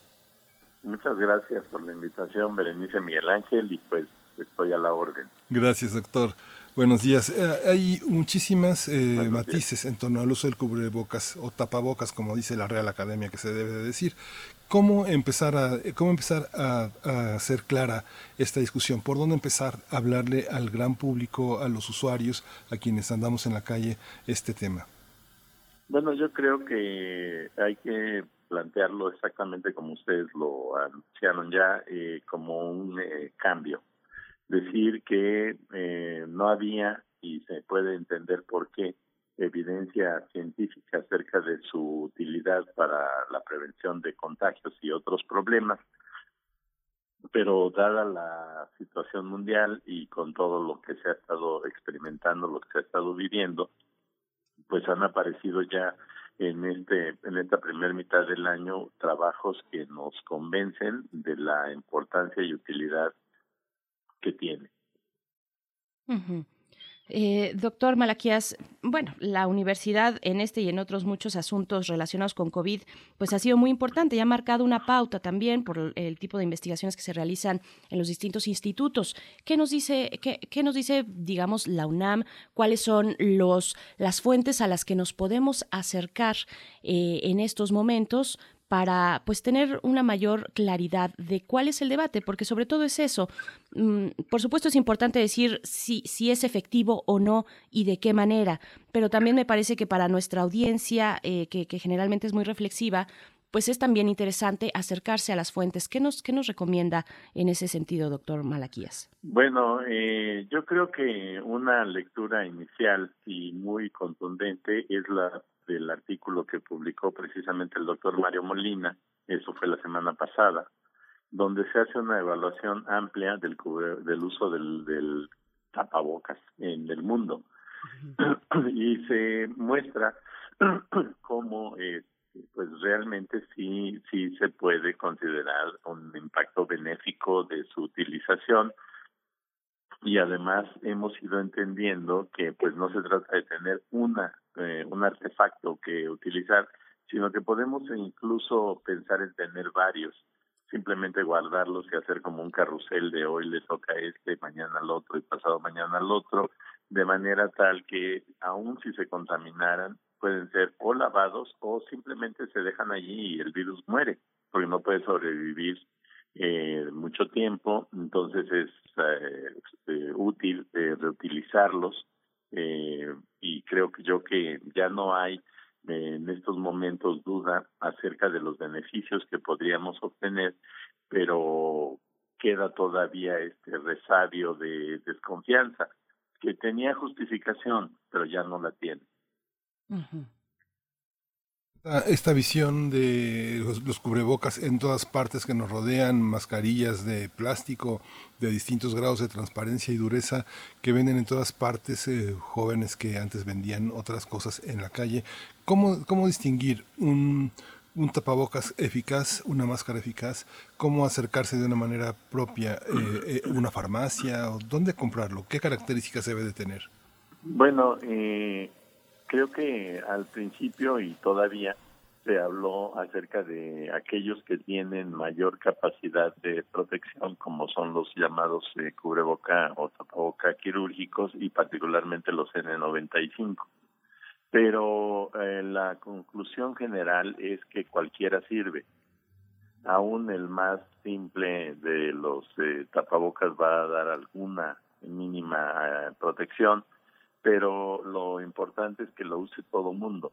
Entonces creo yo que lo que deberíamos de hacer es volcarnos hacia la fabricación casera incluso de tapabocas de tela, que hay recomendaciones fácilmente accesibles en muchos lugares de cómo doblar un trapo y si se puede coserlo y ponerle tirantes para para tenerlo eh, ya cómodamente instalado y que pues va a ser más económico, que son precisamente los que se pueden estar lavando periódicamente y que pues van a ser de utilidad. El, el chiste con el tapabocas es que no debe de otorgar una, no es indispensable que otorgue protección perfecta. Lo importante es que se utilice, no importa incluso que sea algo sencillo. Yo quisiera preguntarle también, doctor, en este sentido, para saber de su efectividad y de los materiales también, que ya nos está, hay, hay diversos materiales, nos decía el quirúrgico, el N95 recomendado para personal de salud, eh, los FFPI, los de tela, los de esponja, eh, estos que están también mm, unos, eh, la mayoría son negros, ¿no? Este, una especie de esponja que, que pues se pueden ver mucho en las calles, de carbón activado también. Vaya, hay de varios tipos. Pero yo quisiera que nos comentara sobre la efectividad respecto a las, pues a las partículas, a la al tamaño de las partículas. Ya también el, doctor Mario Molina hablaba de los aerosoles que salen no necesariamente siquiera cuando estornudamos o cuando gritamos, sino solamente al hablar. El tamaño de las partículas es muy pequeño, partículas eh, PM2.5 eh, son esas mismas que existen en la calidad del aire. ¿Cómo, cómo sopesar estas cuestiones? Eh, ¿cómo, ¿Cómo pensar en ese sentido para pues un poco ir apuntalando hacia la protección propia y de, y de terceros? Bueno, sí, hay, hay una gran cantidad de consideraciones que podríamos hacer en torno a la posibilidad de utilizar estos eh, tapabocas y pues todo mundo eh, tiene en mente que si lo va a hacer pues debe de ser lo mejor posible. Pero creo yo que el mensaje debe centrarse no tanto en la perfección de la protección que brinda sino en el uso eh, en la utilización del, del porque lo que se está discutiendo más bien no lo que se está proponiendo ya como algo habitual a nivel mundial es que lo use todo mundo en los exteriores. todos, sanos, enfermos, chicos, grandes, todos. De manera tal que todo esto que tiene que considerarse como el tamaño de las partículas, los aerosoles, al estar hablando, etcétera, todo eso se minimice. La, no, no hay manera de llegar a la protección perfecta, pero lo perfecto es enemigo de lo posible. Entonces, lo que sí es posible pues es que todo el mundo se ponga algo y se lo ponga bien. Este creo que es el otro aspecto a platicar con la población en general, que pueden traer un, tapabocas muy bueno, pero lo traen nada más cubriendo la boca, exactamente, no se cubren la nariz. Entonces, lo que tienen que hacer es colocarlo de la manera correcta para cubrirse la boca y la nariz y tratar de que en caso de que se trate, que sean personas que están infectadas no contagien a los demás. No es tanto el propósito de que quien no está infectado se proteja porque pues el diámetro de los eh, tejidos, o más bien el diámetro de las partículas a veces es demasiado pequeño y va a atravesar la mayoría de las eh, telas o de los materiales de elaboración del tapabocas, pero el que está enfermo va a tener una barrera inmediata de contención de su propia saliva y vamos a disminuir importantemente la salida de partículas que pueden ser eh, contagiosas. Esta visión de, del tapabocas eh, para quita muchísimo, es muy molesto y quita mucha posibilidad de oxigenarse. Si uno hace una caminata rápida o la gente que intenta hacer ejercicio o correr en la calle, pues es prácticamente muy difícil. ¿Cómo hay, hay algunas otras alternativas para su uso? ¿O lo está usando uno de manera incorrecta? ¿O así es el tapabocas que irrita, que este, quita oxígeno? E incluso decían que para personas que tenían algún tipo de rosácea o algún tipo de problema dermatológico no era adecuado. Mucha gente se defendió de no querer usarlo porque le afectaba, le irritaba la piel. ¿Cómo evitar estas cosas? ¿Hay alguna prescripción? Pues bueno, yo creo que más bien lo que la gente tiene que hacer es buscar el que mejor le acomode y con ese hacer las cosas. En el caso de quienes salen, por ejemplo, a correr, pues yo creo que pueden utilizar una protección sencilla que no les obstruya mucho la respiración, pero también ya hay eh, una serie de hallazgos de proyectos de evaluación que nos dicen que no están realmente en gran riesgo, incluso cruzarse uno con otro y pasar corriendo junto a otra persona no es una gran exposición, porque no solo importa que tenga, sino cuántos tenga y cuántos uno respire. Entonces esto nos llevó después a otro concepto poco explorado que era el de exposición cercana y la exposición cercana implica no solo distancia, sino tiempo. Entonces, si estamos cerca de una persona que está emitiendo partículas virales, no nada más es el hecho de estar cerca, sino de cuánto tiempo permanecemos. Si pasamos junto a una persona, a lo mejor nos eh, llevamos por ahí algunas partículas, pero no suficientes partículas como para enfermar. Y eso claro que es muy difícil de medir y muy difícil de reaccionar, pero nos debe de conducir a la conclusión de que una maniobra tan sencilla como ponernos algo que cubra la boca y la nariz nos va a proteger todavía más. Y entonces esa es la base de la disminución tan significativa que informan trabajos como el del doctor Molina. eh, bueno, la, Organización Mundial de la Salud, ya lo decíamos en la introducción, pues recomendó ya a partir de principios de principios de este mes recomendó que todas las personas utilicemos tapabocas. ¿Qué, ¿Qué, fue lo que cambió, doctor? ¿Qué cambió en, en las, eh, pues en la forma de acercarse a este instrumento, en las instrucciones sanitarias? ¿Por qué ese cambio después de, pues prácticamente seis meses de tener, eh, de ir a cuestas con esta pandemia? ¿Qué, ¿Qué fue lo que llevó al cambio de esta recomendación de la OMS? Bueno, yo creo que fue la producción y publicación de evidencia científica sobre la utilidad potencial del, del tapaboca. Existen diferencias culturales importantes. En Asia no es algo extraño, más bien es algo muy cercano a la cultura el estar cubriéndose la, la boca y la nariz. Entonces, para ellos, pues al principio no, no hubo ningún conflicto. Se planteó la posibilidad de protegerse y la población se protegió sin, sin chistar, sin estar objetando su utilización es más bien un problema en el occidente. Ahora, ¿por qué llegamos a esta situación? Pues yo diría que porque nunca habíamos tenido un fenómeno de la magnitud de la actual pandemia y en la historia de la humanidad. O sea, ninguna de las eh, epidemias de la época medieval ni de los siglos recientes había podido vivirse de la manera en la que estamos viviendo esta de COVID. ¿Por qué? Pues precisamente porque en el mundo ya nos podemos comunicar de, instantáneamente de lado a lado y podemos viajar en menos de un día a cualquier parte del mundo y llegar.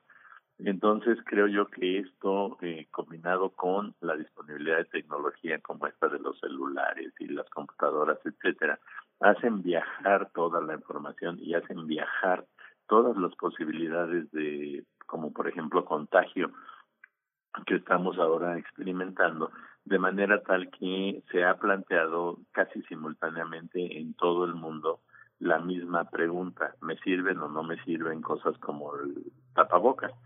Y gente que muy posiblemente hubiera podido pasar su vida ajeno por completo a este tema, de pronto dice, ah, bueno, pues yo puedo hacer algo, como es el caso del doctor Molina.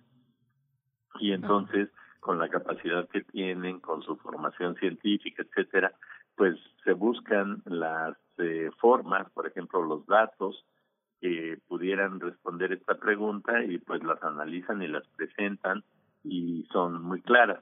Y esto nadie lo habría hecho el año pasado.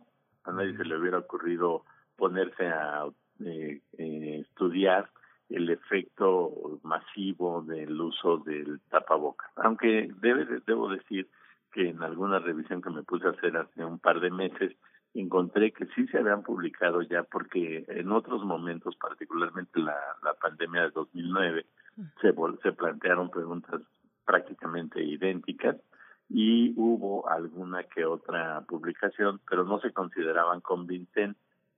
En cambio ahora con todo lo que se ha visto y vivido en el mundo, lo que se ha producido es suficiente para convencernos de que esto tiene utilidad. El tapabocas no es el único este instrumento que mediador, sino también es necesario proteger los, los ojos, eh, las mucosas de los ojos. Hay una eh, eh, hay una prescripción que indique cómo. Hay gente que trae gogles, por ejemplo, ¿no? Sí, hay algunos gogles, hay las caretas estas que venden una mica que cubre toda la cara. Ahora, dejé de lado la parte que decía Berenice de las respuestas dérmicas a estos materiales.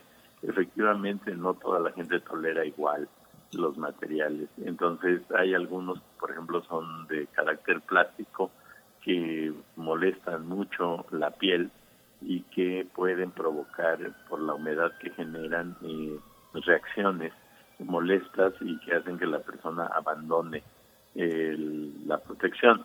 Pero pues lo que deben de hacer no es abandonarla, sino cambiar de materiales de manera tal que la puedan eh, tolerar de una forma más adecuada.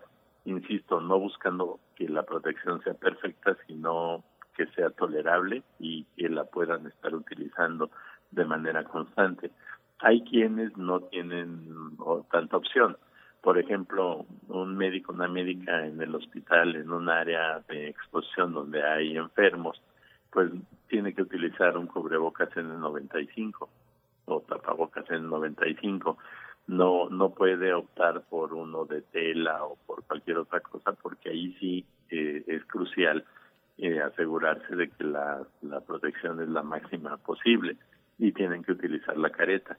Entonces yo he llegado a ver fotografías de personas después de un turno de trabajo y pues tienen marcada la cara en las áreas donde se fijan estos eh, instrumentos y pues ni modo tienen que, que, aguantar esto a lo mejor lo que se tiene que buscar son eh, formas de programar los roles de trabajo para minimizar la exposición de personas que tienen reacciones adversas a estos eh, equipos de protección pero no se puede optar por por no tenerlos.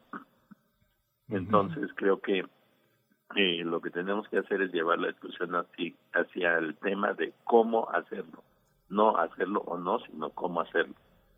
Que precisamente por aquí nos comentan en redes sociales que hace falta una buena campaña de instrucción para que eh, el gobierno pues eh, avise a la población cuál es el uso correcto del tapabocas o cubrebocas. Y también, doctor Malaquías, ahora que la Organización Mundial de la Salud pues recomienda ya usar cubrebocas en áreas públicas, hay que decirlo, es en áreas públicas, eh, ¿qué, tendría, qué, tendrían que hacer los gobiernos o el gobierno, un gobierno como el de México?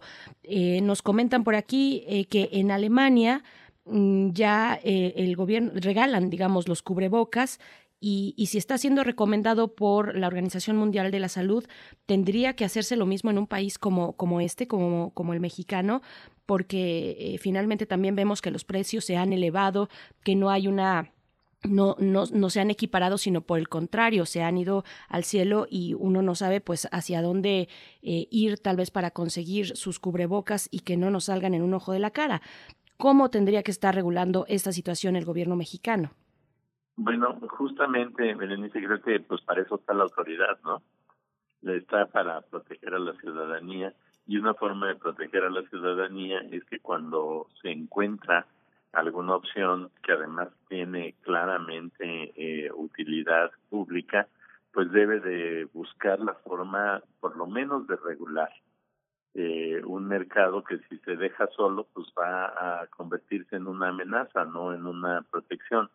Cuando alguien vende algo, su propósito no es ayudar, su propósito es ganar. Y eso lo tenemos que reconocer. Entonces, pues hay que regular esas posibilidades de mercado inicialmente y segundo, minimizar la posibilidad de que quienes estén al margen de la posibilidad de compra pues queden al margen de la protección. ¿A qué me refiero? Si alguien no tiene, pues sí hay que dárselo. porque lo que importa es eh, protegerlo. Entonces tiene que combinarse la política pública en el sentido tanto de eh, favorecer el acceso a la mejor protección posible como eh, garantizar el acceso a la mínima protección posible.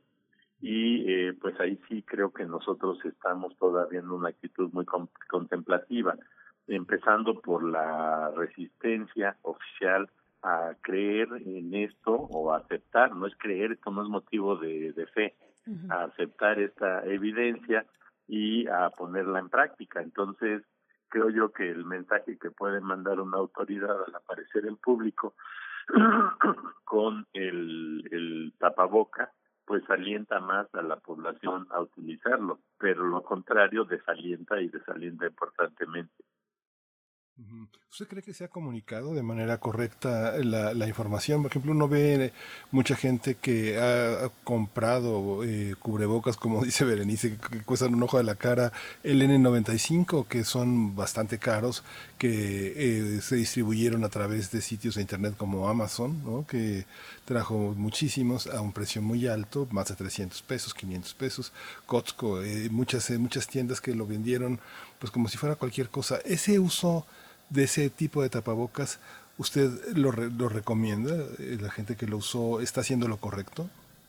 Bueno, mi, pues, mi comentario sería nada más que el que pueda utilizar uno con diamantes con esmeralda, pues que lo use, ¿no? Pero que, este, que todo mundo use, eso es lo importante. Entonces no es para oponernos a, a que alguien utilice algo, sí a malas eh, distribuciones. Por ejemplo, si tuviésemos eh, una producción limitada, por ejemplo, del N95 y se pone en el mercado para que lo compren los que quieran comprarlo, ahí sí claramente pues lo van a adquirir los que tengan más recursos y a lo mejor ya no alcanza para quienes eh, obligatoriamente lo deben de utilizar, como es el caso de médicos y enfermeras. Entonces, pues ahí de nuevo para eso está el gobierno. Y debe de decir, este, a lo mejor hasta decomiso todos los N95 porque son para esa para ese propósito y para esas personas y no permito que se estén vendiendo libremente en el mercado porque entonces no voy a tener yo suficientes eh, elementos de protección para el personal que mayor exposición tiene. Pero eso es el papel de la autoridad pública y creo que ahí es donde se tiene que este, actuar ya, ya no es pensar, es actuar y, garantizar una mayor eh, equidad en el acceso a esta protección. Por supuesto. Pues bueno, doctor Malaquías López Cervantes, estamos ya llegando al final de nuestra conversación. Hay muchas dudas, por supuesto, y una particularmente es sobre el uso y reuso el reuso y la confección también casera de estos instrumentos, de los tapabocas. Eh, por supuesto que hay mucha investigación en curso, mm, sabemos apenas, eh, digamos, tal vez la punta del iceberg por lo que nos dicen especialistas como usted sobre el uso del cubrebocas, pero se ha, eh, y, además, bueno, en esta cuestión de la confección casera y la reutilización es importante decir que, que ya la UNAM ha dicho a, alguno de sus investigadores e investigadoras en limnología, en el Instituto de Ciencias del Mar, decían, alertaban sobre pues el, peligro de que todos estos elementos, de estos insumos, los guantes, los cubrebocas desechables, pues lleguen en algún momento al mar y contaminen a los cuerpos acuíferos. En fin, está también esa dimensión, digamos, de todo lo que estamos viendo en este momento, pero respecto a los materiales, y a la confección casera de estos instrumentos. ¿Hay algo, hay algo de investigación sobre cuáles son eh, el tipo de desgaste de las telas, tal vez, cada cuánto tenemos que eh, volver a, utilizar, tal vez, o utilizar uno nuevo cuando ya sabemos que está desgastado uno? ¿Hay, hay algo al respecto en la investigación? Bueno, no, no tengo mucho conocimiento, pero seguramente ese es un tema garantizado de investigación es decir, si yo compro uno de cinco pesos del material más este, frágil posible y, pienso que lo voy a lavar y lo voy a reutilizar, pues a lo mejor no. Pero los cubrebocas de tela que se pueden elaborar eh, a nivel casero, también se pueden eh, crear pequeñas empresas que se dediquen a hacerlo y hasta tienen una oportunidad de ingreso. Este, creo yo que esos sí son reciclables y en una plática con otro distinguido académico, el, doctor, bueno, ya dije, al decir otro ya me creo yo igual, ¿no? Pero este, con el académico distinguido Alejandro Macías, que también es muy conocido ya en los medios, él tenía una idea que me gusta mucho, que vale la pena proponer, y que era esto de hacer un carrusel. Es decir, si una persona pudiese tener, por decir algo, cinco o seis cubrebocas de tela, los utiliza, eh, cuando termina de utilizarlos los guarda en una bolsita de papel, en una bolsita de plástico, y ahí los deja. Y cinco días después los vuelve a utilizar y así.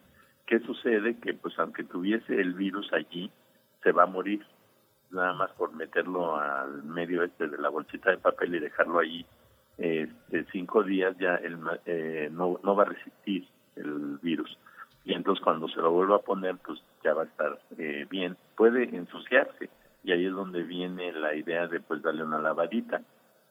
Pero esto puede significar una inversión inicial importante no tiene que ser de un solo golpe se puede ir poco a poco adquiriendo esto. Y la costumbre de decir así como tengo mis calcetines para ponerme estos hoy y otros mañana pues tengo mi cubrebocas para hoy y otro para mañana y otro para pasado mañana. Y así hasta llegar a a lo mejor hasta uno para cada día de la semana. Y entonces cada vez que los, los saco y los utilizo son, son seguros, aunque no necesariamente estén muy limpios. Entonces todo esto forma parte de una nueva costumbre que no tenemos y que debemos empezar a construir.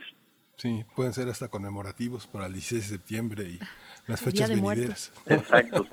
Y podemos tenerlos, este, pues no sé, con dientes de vampiro, con eh, no sé, un dibujo de cocodrilo, lo que la gente quiera, pero que adquiera la costumbre. Sí, hay que acostumbrarlos.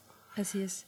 Pues Pues, doctor gracias. Malaquías, sí, Miguel Ángel, no, Sí, adelante. no, muchísimas gracias, doctor Malaquías López. Siempre es muy, muy agradable y muy aleccionador eh, conversar con usted. Doctor Malaquías López Cervantes, profesor del Departamento de Salud Pública de la Facultad de Medicina de nuestra universidad. Muchas gracias, doctor. Pues yo les agradezco a ustedes la invitación y les reitero mi disposición para cualquier ocasión futura. Gracias, doctor. Hasta luego. Gracias. Hasta pronto, doctor Malaquías. Pues Pues vamos, a ir con la música. Vamos a escuchar, vamos a escuchar de la banda Domar Cidade Nova. Luzes da cidade nova, desde quando tudo em volta importa. Acho normal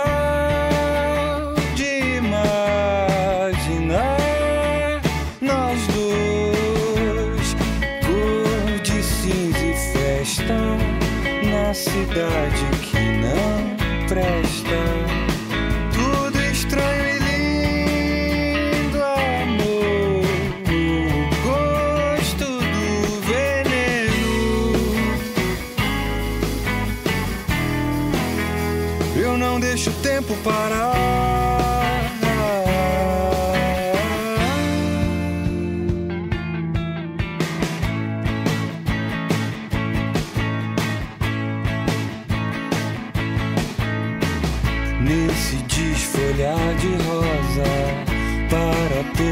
força que nos dobra, eu só trago mar de algum lugar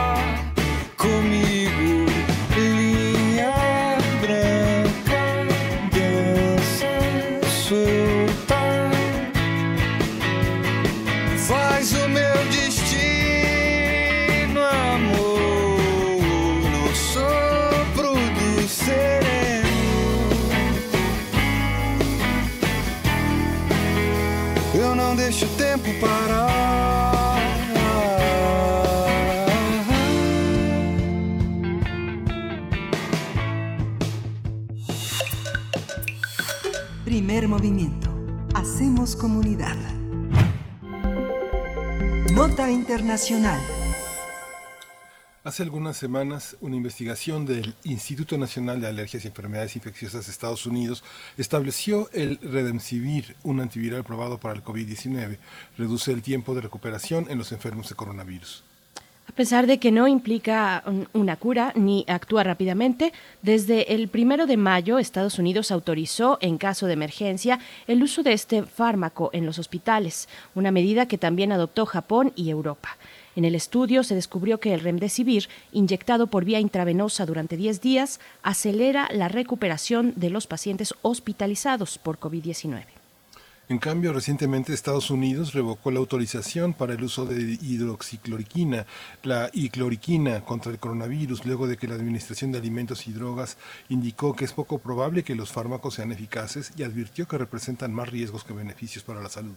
Estos medicamentos que tienen décadas de antigüedad y que también se recetan para la malaria, el lupus o la artritis reumatoide pueden causar problemas de ritmo cardíaco, presión arterial grave, gravemente baja y daños musculares o nerviosos.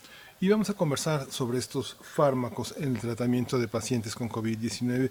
Y hoy nos acompaña la doctora Susana López Charretón. Ella es doctora en biología e investigadora del Instituto de Biotecnología de la UNAM. Le doy la bienvenida y le agradezco que comparta con nuestros radioescuchas de primer movimiento su saber. Bienvenida, Gracias. doctora. Doctora. Sí, dígame, buenos días. Hola, buenos días. Buenos días, doctora Susana López Charretón. Muchas gracias por estar aquí en Primer Movimiento. Pues bueno, dábamos una introducción de los ires y venires eh, de, de ciertos medicamentos que algunos han sido aprobados, otros desaprobados, otros eh, han dado marcha atrás eh, el caso de la hidroxicloroquina, por ejemplo, y cloroquina también en los Estados Unidos que se revoca esta autorización. Y, tenemos en el panorama también la dexametasona. La Universidad de Oxford apenas pues publica eh, un informe, un informe que ha sido polémico también sobre eh, la efectividad de este medicamento en pacientes graves, intubados, en fin, ¿cómo está este panorama, doctora? Pues sí, es claro que como este virus es un virus nuevo, no tenemos un tratamiento específico, digamos, dirigido solamente para este virus y se están probando tratamientos que como la como la dexametasona pueden atenuar un poco la enfermedad o pueden ayudar a salir a los enfermos o como el remdesivir y como la cloroquina y la hidroxicloroquina que son anti eh, antivirales que se usan ya para otros virus. El remdesivir, por ejemplo, es un antiviral que se desarrolló para combatir el ébola y tiene un mecanismo que, que se piensa que puede ser útil para el SARS-CoV-2. Y entonces, esta autorización que dio el NIH para su uso eh, está basada en el hecho de que disminuye el tiempo de estancia de los, de los enfermos intubados de, de 15 a 11 días y que hay como un 30% de recuperación de los enfermos graves.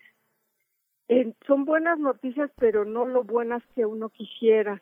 Eh, por ejemplo, con Remdesivir, el problema es que solo se puede administrar eh, vía endovenosa y se sabe que sería muchísimo mejor poderlo administrar al inicio de la, de la infección para controlar la replicación del virus, pero sin embargo, el método de, de aplicación en este momento es intravenoso y eso quiere decir eh, ya pacientes eh, hospitalizados. En el caso de, de, de, exametasona, que, que ayer sonó una noticia como muy prometedora en el en, en, en, Reino Unido, es cierto que es prometedora, pero también hay que leer las letras chiquitas de todas las noticias, porque en realidad este tratamiento es un tratamiento antiinflamatorio muy fuerte que que ayuda a aquellos pacientes que ya están en una situación de esta tormenta de, de citocinas que le llamamos, que es una respuesta inmune muy violenta, entonces la dexametasona ayuda.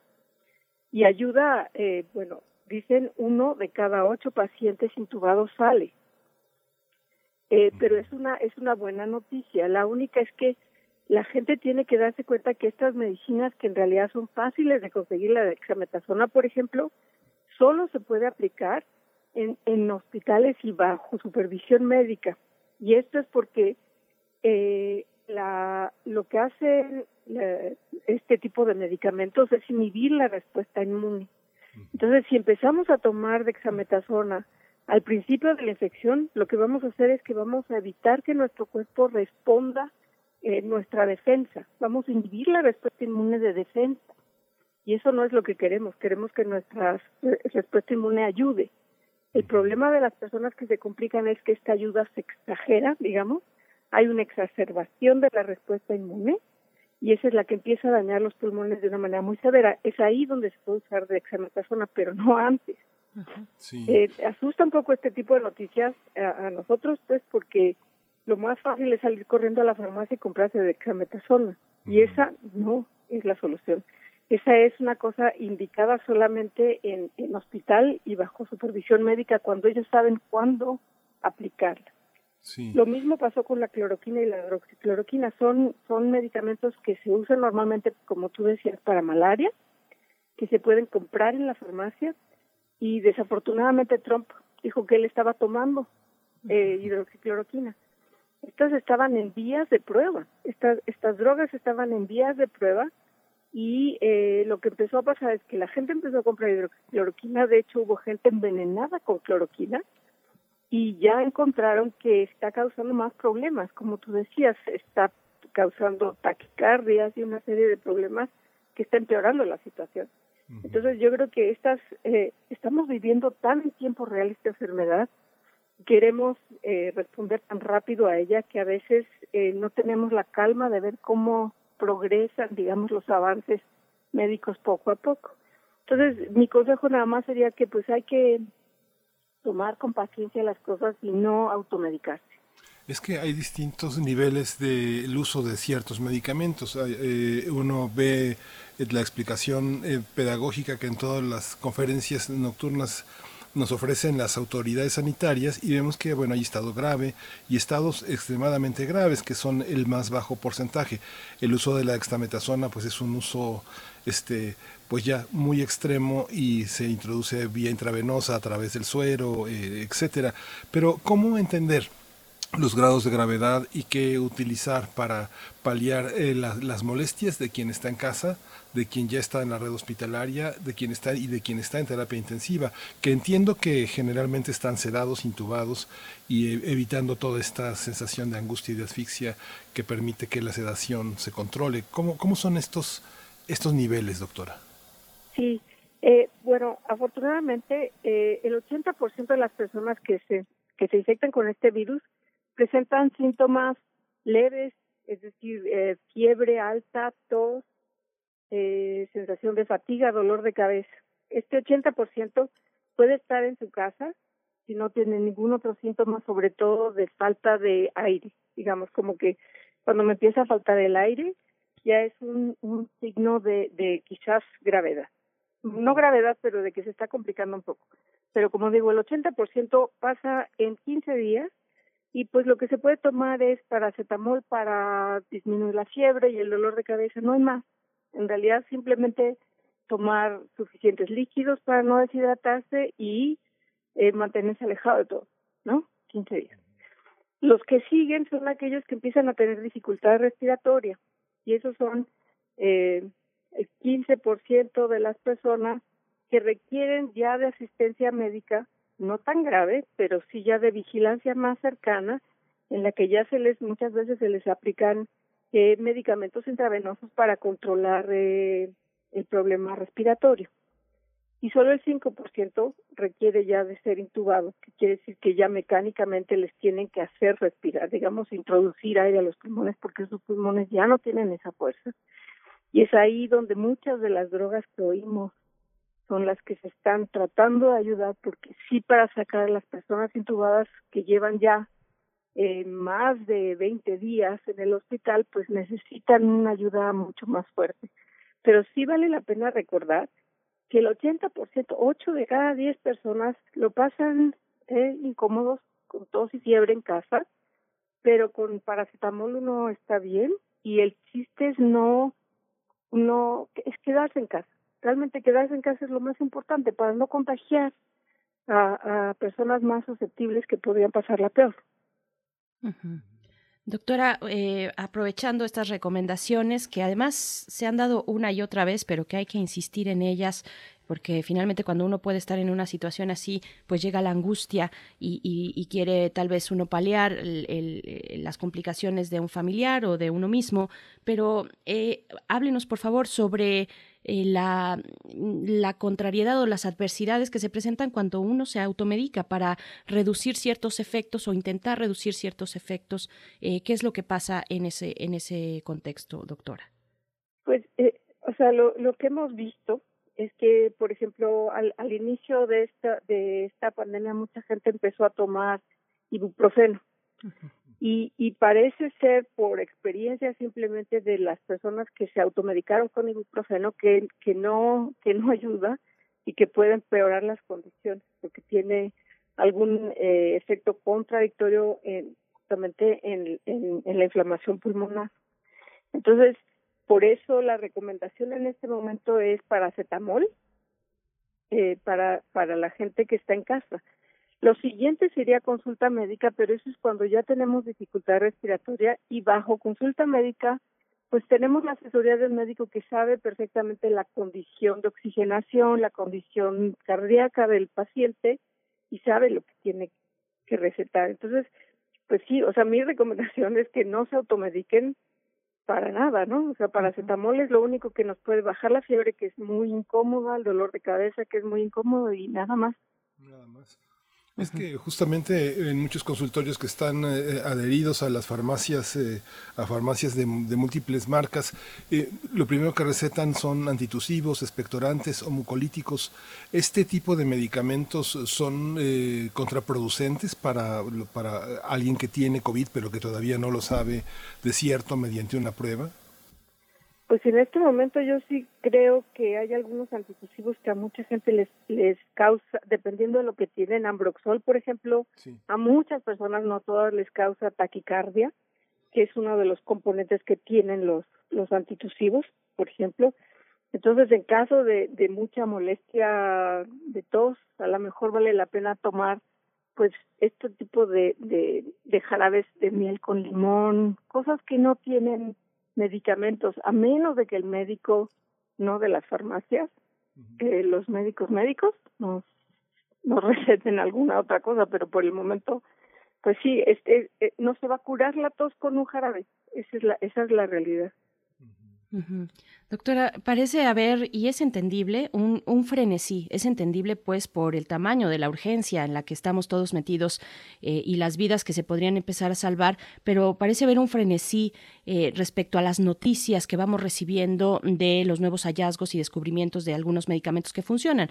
estamos hablando, la más, la más reciente, este eh, estudio de la Universidad de Oxford que ya hemos mencionado, que se anuncia con bombo y platillo para decir hay un porcentaje, un, porcentaje pequeño, pero está ahí, de personas eh, muy graves, ya intubadas, que son tratadas con dexametasona y que, y que tienen resultados positivos. ¿Cómo hacerle? ¿Cómo hacerle eh, para aquel público que no es especializado, para todos nosotros que no somos eh, especialistas en estas cuestiones, para detectar pues la, eh, veracidad de estas noticias, para irnos con calma, incluso en un momento tan complicado como este, para discernir entre las noticias que nos van llegando? el mismo, ya lo mencionaba usted, el caso de Donald Trump diciendo que él se automedica, o bueno, se medicó con hidroxicloroquina y ahora pues ya el, el, mismo Estados Unidos dice no, ya no la aprobamos, eh, nos vamos a otra cosa, ¿no? Es, es complicado no perderse en este mar de información, ¿no? Sí, yo estoy completamente de acuerdo. Estos descubrimientos médicos y científicos se hacen todos los días, pero normalmente no los seguimos, ¿no? No los no lo sigue la prensa y ahora estamos ávidos de, de algún algún remedio que que aligere la el problema que tenemos. Entonces, pues es por eso que están tan espectaculares las noticias, por ejemplo, de la dexametasona. Mi consejo es, en realidad, leer toda la nota. O sea, en realidad, si uno lee las, los encabezados de, de, BBC o de Reforma o de que sea, dice dexametasona es la solución, ¿cierto? Y luego empieza uno a leer y en la BBC misma dice uno de cada ocho graves. Eso, eso no es la solución. Con el perdón no quisiera una solución, este, siete de cada ocho, ¿no? Sí. una solución grande. En realidad son pequeñas esperanzas para gente muy grave que no se pueden despreciar, pero que nuestro, pues lo que tenemos que hacer en realidad es leer notas completas y irse eh, en las mismas notas eh, periodísticas vienen las ligas hacia los artículos. Si alguien quiere seguir investigando, pues es nomás picarle a la liga y empezar a ver los números ya reales. Sé que es difícil, o sea, sé que es difícil. O sea, nos gusta ver los encabezados y ya darnos por enterados, pero en este tipo de cosas a lo mejor sí hay que profundizar un poco más. Sí. Perdón que insista, pero entonces eh, son, son eh, contraproducentes los mucolíticos y los expectorantes. En el caso de COVID-19, el pulmón, los bronquios se inflaman de tal manera que habría que eh, aflojarlos y sacar moco o la inflamación pulmonar es de otra índole, no es, no, no, es de mucosas o cómo se da, cómo se da, hay una diferencia entre las bronquitis común, las bronquitis crónicas, eh, los trastornos obstructivos como el EPOC o, y, la inflamación que produce la COVID-19, hay diferencias en el tratamiento del de medicamentos, de antivirales. Eh, no soy médico, pero lo que sí sé es que este tipo de tos que está causando, y bueno, este tipo de infección que está causando SARS-CoV-2 no, no cursa con, con, eh, con moco, como que no se requiere mucolítico. No sé si te has fijado que todo, que la referencia es hacia tos seca. en general, como que la inflamación no está provocando este exceso de moco que hay que sacar. No estoy diciendo en general, la mayor parte de los casos está siendo así. Pero entonces, eh, yo creo que no, no, no se requieren mucolíticos en este momento, pero en realidad estas cosas ya más eh, individuales las tiene que, que, que recomendar un médico. Aparentemente no, no va por ahí. O sea, la inflamación lo que está causando es la inflamación de las células, no el exceso de producción de moco, sino más bien una inflamación de las células pulmonares y una destrucción de las células pulmonares. Doctora, por último, antes de despedirnos, pues otro, otro de los eh, medicamentos que se asoma en el panorama de las noticias internacionales es el Avifavir de Rusia. ¿Qué decir de, este medicamento? ¿Qué es lo que sabemos de él? Este, el Avifavir me parece que es un, es un medicamento que empezaron a usar en Japón y que mm. ahora están usando en, eh, también en Rusia. En realidad yo no he visto los estudios. El problema es que, igual como les digo, leer las notas completas a veces tenemos muchos resultados de lo primero que se hace con cualquiera de estos medicamentos o drogas es probarlos en cultivos. Probamos si se inhibe la replicación del virus en cultivos de células, no en personas ni en animales, sino en cultivos de, de, de células. Y ahí podemos medir cuánto se replica y cuánto no se replica el virus. Entonces, a Bisavir no estoy segura a qué grado, eh, a qué altura tiene las pruebas clínicas ya. Hasta este momento no, no, no me queda muy claro pues hay que seguir, hay que seguir consultando y, estaremos atentos y atentas de estas posibilidades que surgen y pues en esta competencia también de farmacéuticas y de laboratorios, doctora, que esa es otra parte que está ahí permanentemente. Eh, doctora Susana López, Susana López Charretón, le agradecemos mucho conversar con nosotros esta mañana. Hasta pronto y ojalá podamos eh, conversar más adelante. Claro que sí, con mucho gusto. Buenos días. Muchas gracias, doctora. Gracias. Pues ya nos despedimos de la radio Nicolaita, nos escuchamos mañana de 8 a 9 de la mañana y bueno, quédese aquí en Primer Movimiento, quédese en Radio NAM, nos vemos en la siguiente hora de Primer Movimiento. Síguenos en redes sociales. Encuéntranos en Facebook como Primer Movimiento y en Twitter como arroba PMovimiento. Hagamos comunidad.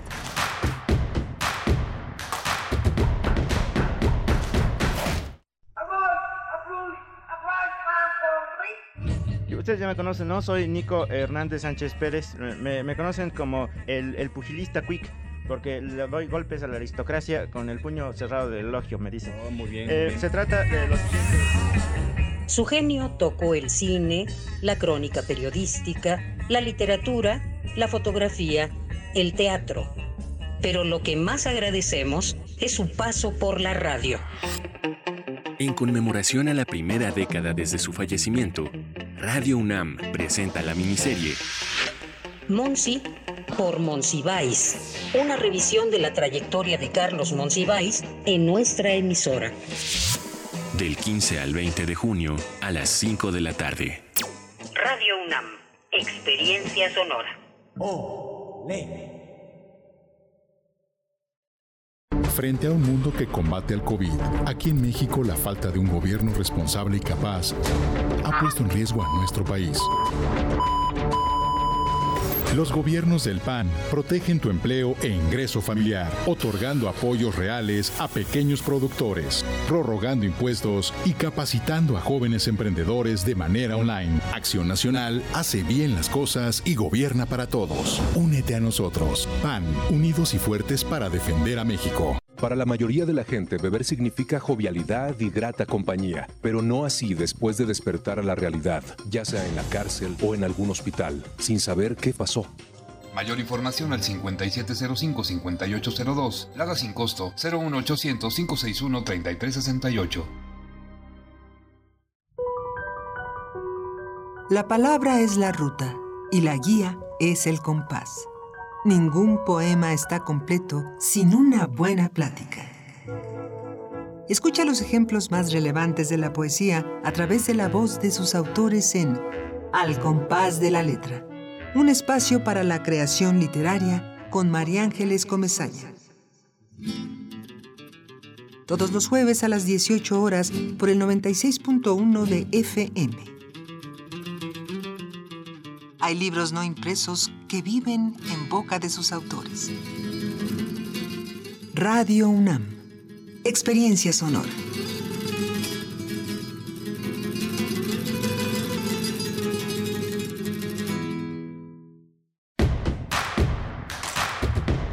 Encuentra la música de primer movimiento día a día en el Spotify de Radio UNAM y agréganos a tus favoritos.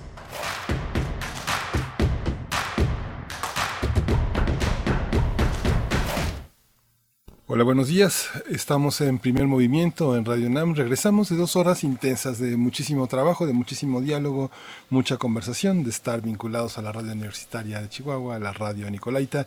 Y bueno, regresamos aquí a esta tercera hora de primer movimiento. Berenice Camacho, ¿cómo estás? Hola, muy bien, Miguel Ángel Quemain. Buenos días a ti, a toda la audiencia, a los que continúan a través del 96.1 de FM, en el 860 de AM también, en nuestra transmisión conjunta que se sigue a lo largo del día. Gracias por estar aquí. Los que apenas se suman también, bienvenidos, bienvenidas en nuestras redes sociales, por supuesto, que eh, pues es un medio importante para seguir haciendo comunidad. Arroba estamos así en Twitter y Primer Movimiento UNAM en Facebook. Está por aquí Martelena Valencia, eh, que nos habla, nos, nos pregunta sobre la dexametasona, si se le puede, eh, eh, si se puede poner a diabéticos, a personas diabéticas. Bueno, hay que continuar, Martelena, con esta discusión, con esta, con este análisis y seguir las notas y las recomendaciones de los especialistas. Estaremos conversando, pues, más adelante para seguir disipando dudas, porque finalmente, pues, son, son tantas que el tiempo apremia y no nos da para poder pues ir eh, pues metiendo también los comentarios de la audiencia, pero aquí estamos leyéndolos. Está también Efren 52 por aquí. Dice el Ministerio ruso aprobó el Avifavir como un, eh, un antiviral eficaz contra COVID-19. Eh, pues bueno, también está R. Guillermo por acá, está Alfonso de Alba Arcos, Miguel Ángel G. Mirán, como todas las mañanas, Rocío Brom también está por aquí, eh, nos habla acerca de la precisión de, del carrusel del cubrebocas. Es para los N95. Estos no se deben lavar. Dejarlos unos días en bolsa de papel permite la muerte del coronavirus que pudiera encontrarse en ellos. Muchas gracias por esta precisión, Rocío Brom. En fin, a todos ustedes, Refrancito también está por acá, Mirko Zun, Flechador del Sol, que precisamente nos hablaba de los cubrebocas hechos en casa, Miguel Ángel. Y pues bueno, tenemos todavía por delante una hora de transmisión. Llegará nuestra mesa del día para hablar de la eliminación del fideicomiso 10.232 para la protección a periodistas, ahora que los fideicomisos pues están bajo la lupa del Congreso, del Congreso Federal pues estaremos conversando con Armando Rodríguez Luna, eh, eh, que es integrante de la organización CACEDE, es responsable del proyecto de libertad de expresión ahí en CACEDE, Miguel Ángel, en unos momentos más. Sí, justamente. Yo no quería dejar pasar esta, eh, esta programación del Antifest. El Antifest es un proyecto de teatro que está, se ha extendido a todo el país. Es verdaderamente conmovedor ver cómo un conjunto de un conjunto de artistas de la escena han logrado hacer a través de la exposición de las plataformas eh, virtuales de las plataformas a distancias la exhibición de sus trabajos ayer tuve oportunidad de ver mexicanas del telón de arena de Ciudad Juárez en Chihuahua y tuve oportunidad de ver también la danza contemporánea que se llama Gota, acciones eh, mínimas convertidas en mar de este grupo de Mérida de Crecida y hoy tienen la oportunidad a través de esta de esta de estas plataformas de, hay que buscar Antifest y buscar eh, Boletopolis una plataforma que hicieron entre muchos eh, muchos técnicos para poder vender boletos en línea y poder subsidiar estas funciones. Hoy después del primer movimiento hay una mesa redonda que es dedicada a teatro con niños y adolescentes con Amaranta Leiva Raiza Robles, que son de Oaxaca, el taller de construcción después para títeres para niñas y niños. Hoy está muy dedicado a los niños y por la tarde va a haber una función de Felisa, el rinoceronte enamorado, esta compañía de San Luis Potosí y cierran a las 8 de la noche con la danza contemporánea, un estreno que se llama Loop, Espejos en el Tiempo, de un teatro. Ese, es de la Ciudad de México, pero hay teatro de Coahuila, de Chihuahua, de Jalapa, de Sonora, de Colima, Eh, es, es, verdaderamente un enorme esfuerzo. De Yucatán tiene varias, están de Chihuahua hay varias compañías, de Mérida también, de Nuevo León, también está la Casa Musa de Monterrey. Vale mucho la pena acercarse a esta programación que termina el próximo martes 30 de junio. Muchos teatros están involucrados, La Rendija, El Milagro, eh, eh, eh, Murmurante de Mérida, el Foro Contigo América, Tijuana hace teatro, el Teatro Las Tablas. Es verdaderamente impresionante. Como decía Valeria Lemos en la mañana, esto ha mostrado cómo en el interior del país hay una vitalidad que no tenemos la oportunidad de ver porque no hay foros para ellos y porque no hay dinero para que viajen a la Ciudad de México, pero ahora tenemos la oportunidad de sentarnos frente a una pantalla pagar una, una, una, este, una cuota muy módica y poder ver el teatro que se está haciendo en nuestro país con acentos, con visiones muy, muy heterogéneas, Berenice. Por supuesto, y bueno, ustedes se pueden acercar a la página de, de Facebook de la Asociación Nacional de Teatros Independientes. Son las siglas que componen el ANTI de Antifestival del 15 al 30 de junio de este año, funciones en vivo, estrenos, conversatorios, talleres, la resistencia teatral ante la distancia, también con el hashtag Somos Anti, así los pueden encontrar en distintas redes sociales y pues bueno, ahí está hecha la invitación para sumarnos a este esfuerzo, un esfuerzo muy importante, como lo dices ya bien, de un total de 37 recintos culturales que se unen para formar precisamente la Asociación Nacional de Teatros Independientes. Queda hecha la invitación y pues bueno, eh, vamos, vamos a ver si también lo podemos colocar en nuestras redes sociales. no lo sabemos, pero creo que, creo que sí, ya lo vamos a poner por ahí. Y, y, nos vamos a ir con la poesía necesaria en la voz de Miguel Ángel Quemán. ¿Está todo listo, Miguel Ángel? Listo, gracias. Nos vamos para allá. Primer movimiento. Hacemos comunidad. Es hora de poesía necesaria. Pues ya tenemos eh, acompañando la poesía una extraordinaria música, la música de Manuel M. Ponce. Muchos saben que ya The Legend by the Legends, el volumen 2 que con, eh, conjunta la obra guitarrística, toda la guitarra de Manuel M. Ponce, pues ya está accesible. No tuvo oportunidad de circular mucho por toda esta cuestión de la pandemia, pero se puede ver en, en este sitio que ha editado eh, esta, estas sonatas clásicas que vamos a escuchar hoy. Hoy vamos a escuchar la sonata clásica 3, un trío y minuet, que en la interpretación de Iliana Matos iba a acompañar este poema que se llama El primer animal de Telma Nava, esta gran poeta que perdimos el año pasado, pero que sigue viva a través de la lectura de sus poemas. El primer animal se llama. Soy un torpe animal melancólico que a veces se alegra de la lluvia o la niebla y mira pasar sus piernas en ocasiones extrañas dentro de su cuerpo, mientras gusta de encender la noche con el fruto de sus lamentaciones, y de vez en cuando, como un alto nombramiento conferido desde la infancia, ama. Soy un torpe animal que no se sacia de buscar la ternura escondida en una vieja campana de barco, en un poema leído a solas o en esa sensación elemental de tener hambre o frío. Soy simplemente un animal sencillo y primitivo desde mi origen, cruel algunas veces y que gusta de ser largamente acariciado, penetrado por un sol amoroso, rodeado por pequeñas y tiernas palabras. Deseo la construcción de un mundo capaz de contenerme. Mi naturaleza de animal me vuelve frágil, insumiso y violento en las horas en que me pongo a jugar el juego de la vida. Hago la luz y los silencios y soy humano hasta donde mi capacidad me lo permite. Porque soy primitivo vuelvo mis pisadas a la tierra, el olor de la tierra que me ha enseñado siempre a poder distinguir al enemigo, al que pisa distinto y habla diferente. Soy dócil y sensible, me gusta a veces comer granizo, beber café y escuchar a Vivaldi. Y viajan mis ojos por paisajes interiores y canto, y mi sangre se aquieta. Siento que soy el animal de todos los asombros, el primer animal sobre la tierra.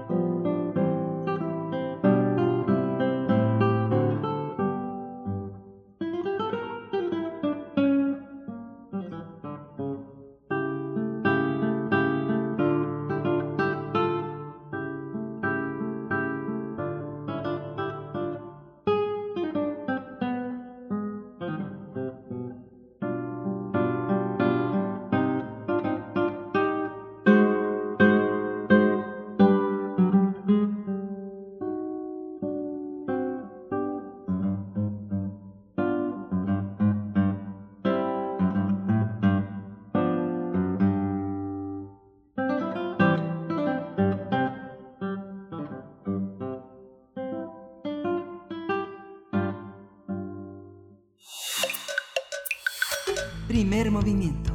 Hacemos comunidad. La mesa del día. La posible eliminación del fideicomiso 10232 para la protección de personas defensoras y periodistas movilizó hace algunos días activistas y organizaciones de la sociedad civil y es que el pasado 20 de mayo integrantes del grupo parlamento, parlamentario de Morena presentaron una iniciativa para extinguir dicho fideicomiso.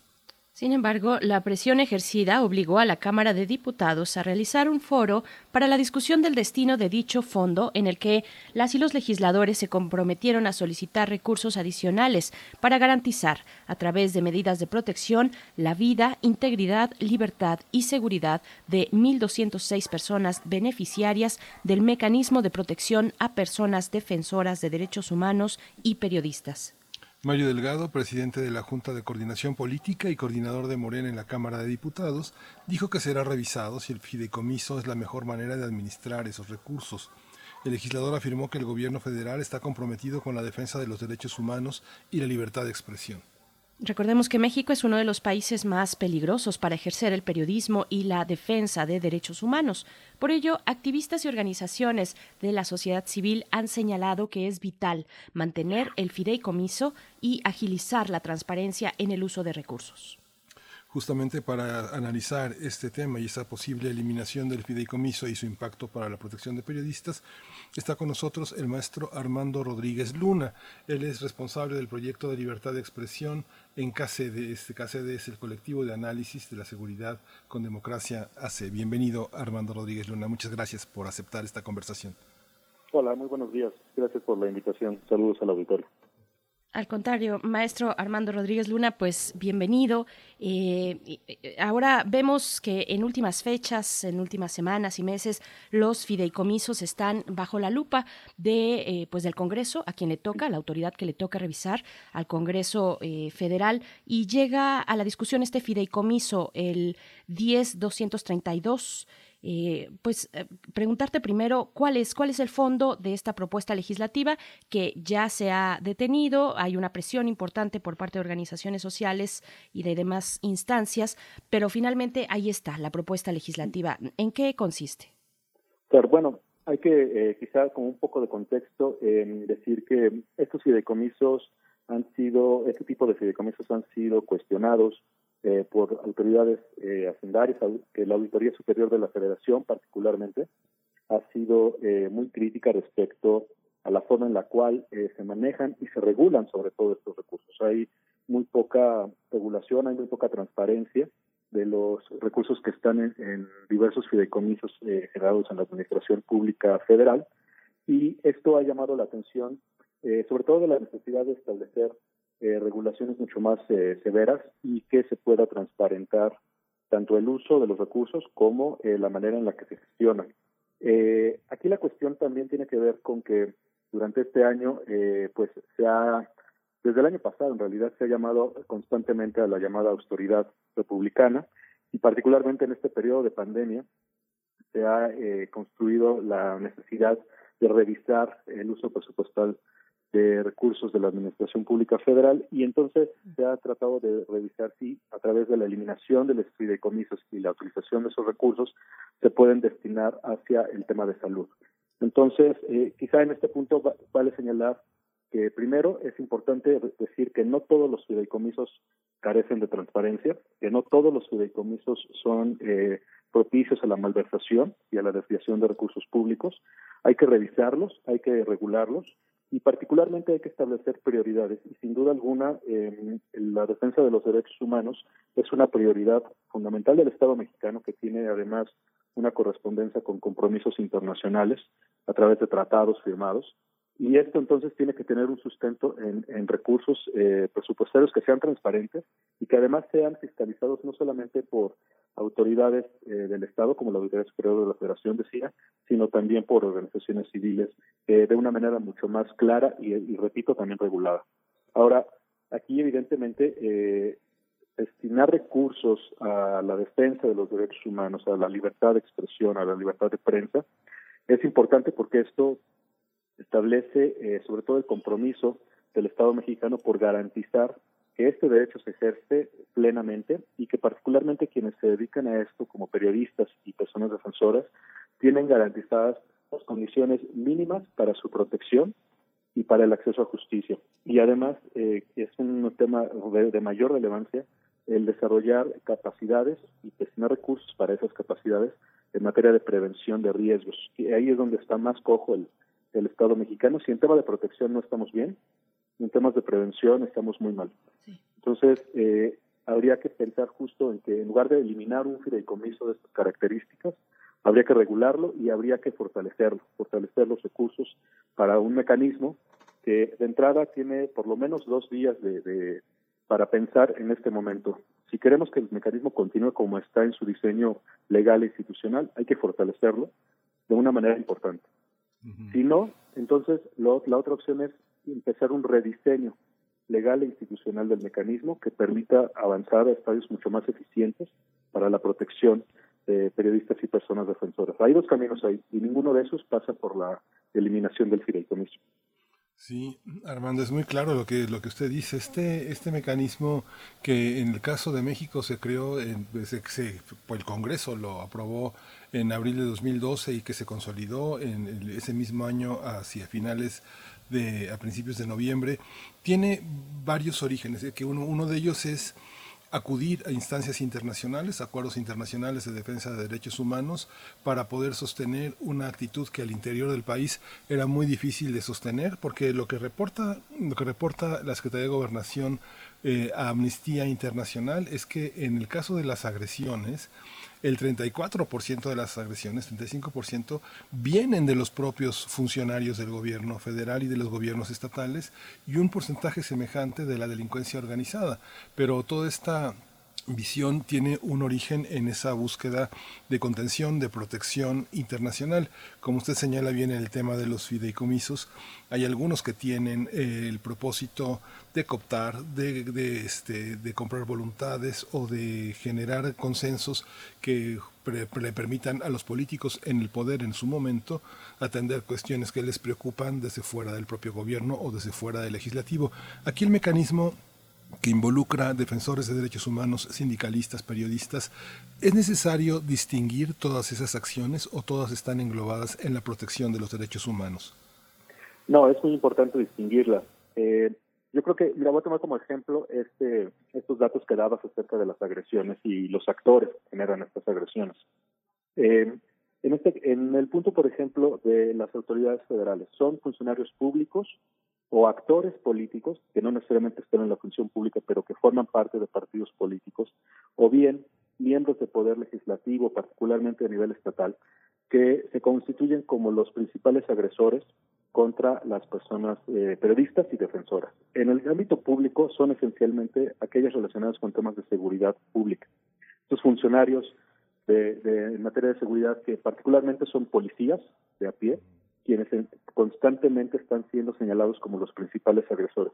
Entonces, una desagregación de actores es muy importante de establecer porque entonces la naturaleza de las agresiones y la forma de prevenir estas agresiones, entonces tiene variantes importantes. Una manera de prevenir una agresión de un policía municipal hacia un periodista durante la cobertura periodística de campo puede ser a partir de protocolos muy específicos que se establezcan entre medios de comunicación, organizaciones de periodistas y los propios cuerpos de, de seguridad municipal y estatal.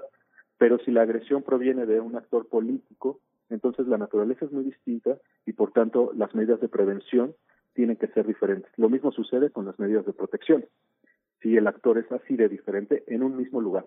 Ahora, también es muy importante establecer diferencias entre las agresiones que provienen de la delincuencia organizada eh, de acuerdo al Estado, porque hay grupos de la delincuencia que tienen un interés mayor en controlar la información dentro de un territorio y hay otros que no le dan tanta tanta relevancia a esto.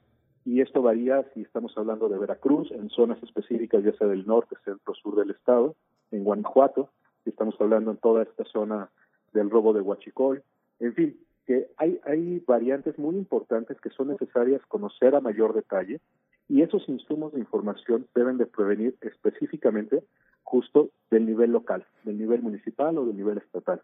Y ahí es donde tenemos muchas fallas importantes en materia del diseño legal e institucional del mecanismo de protección federal, porque la ley en principio no establece las formas específicas de coordinación para generar información, para intercambiar información y para conformar eh, mapas de análisis de riesgo específicos para cada contexto.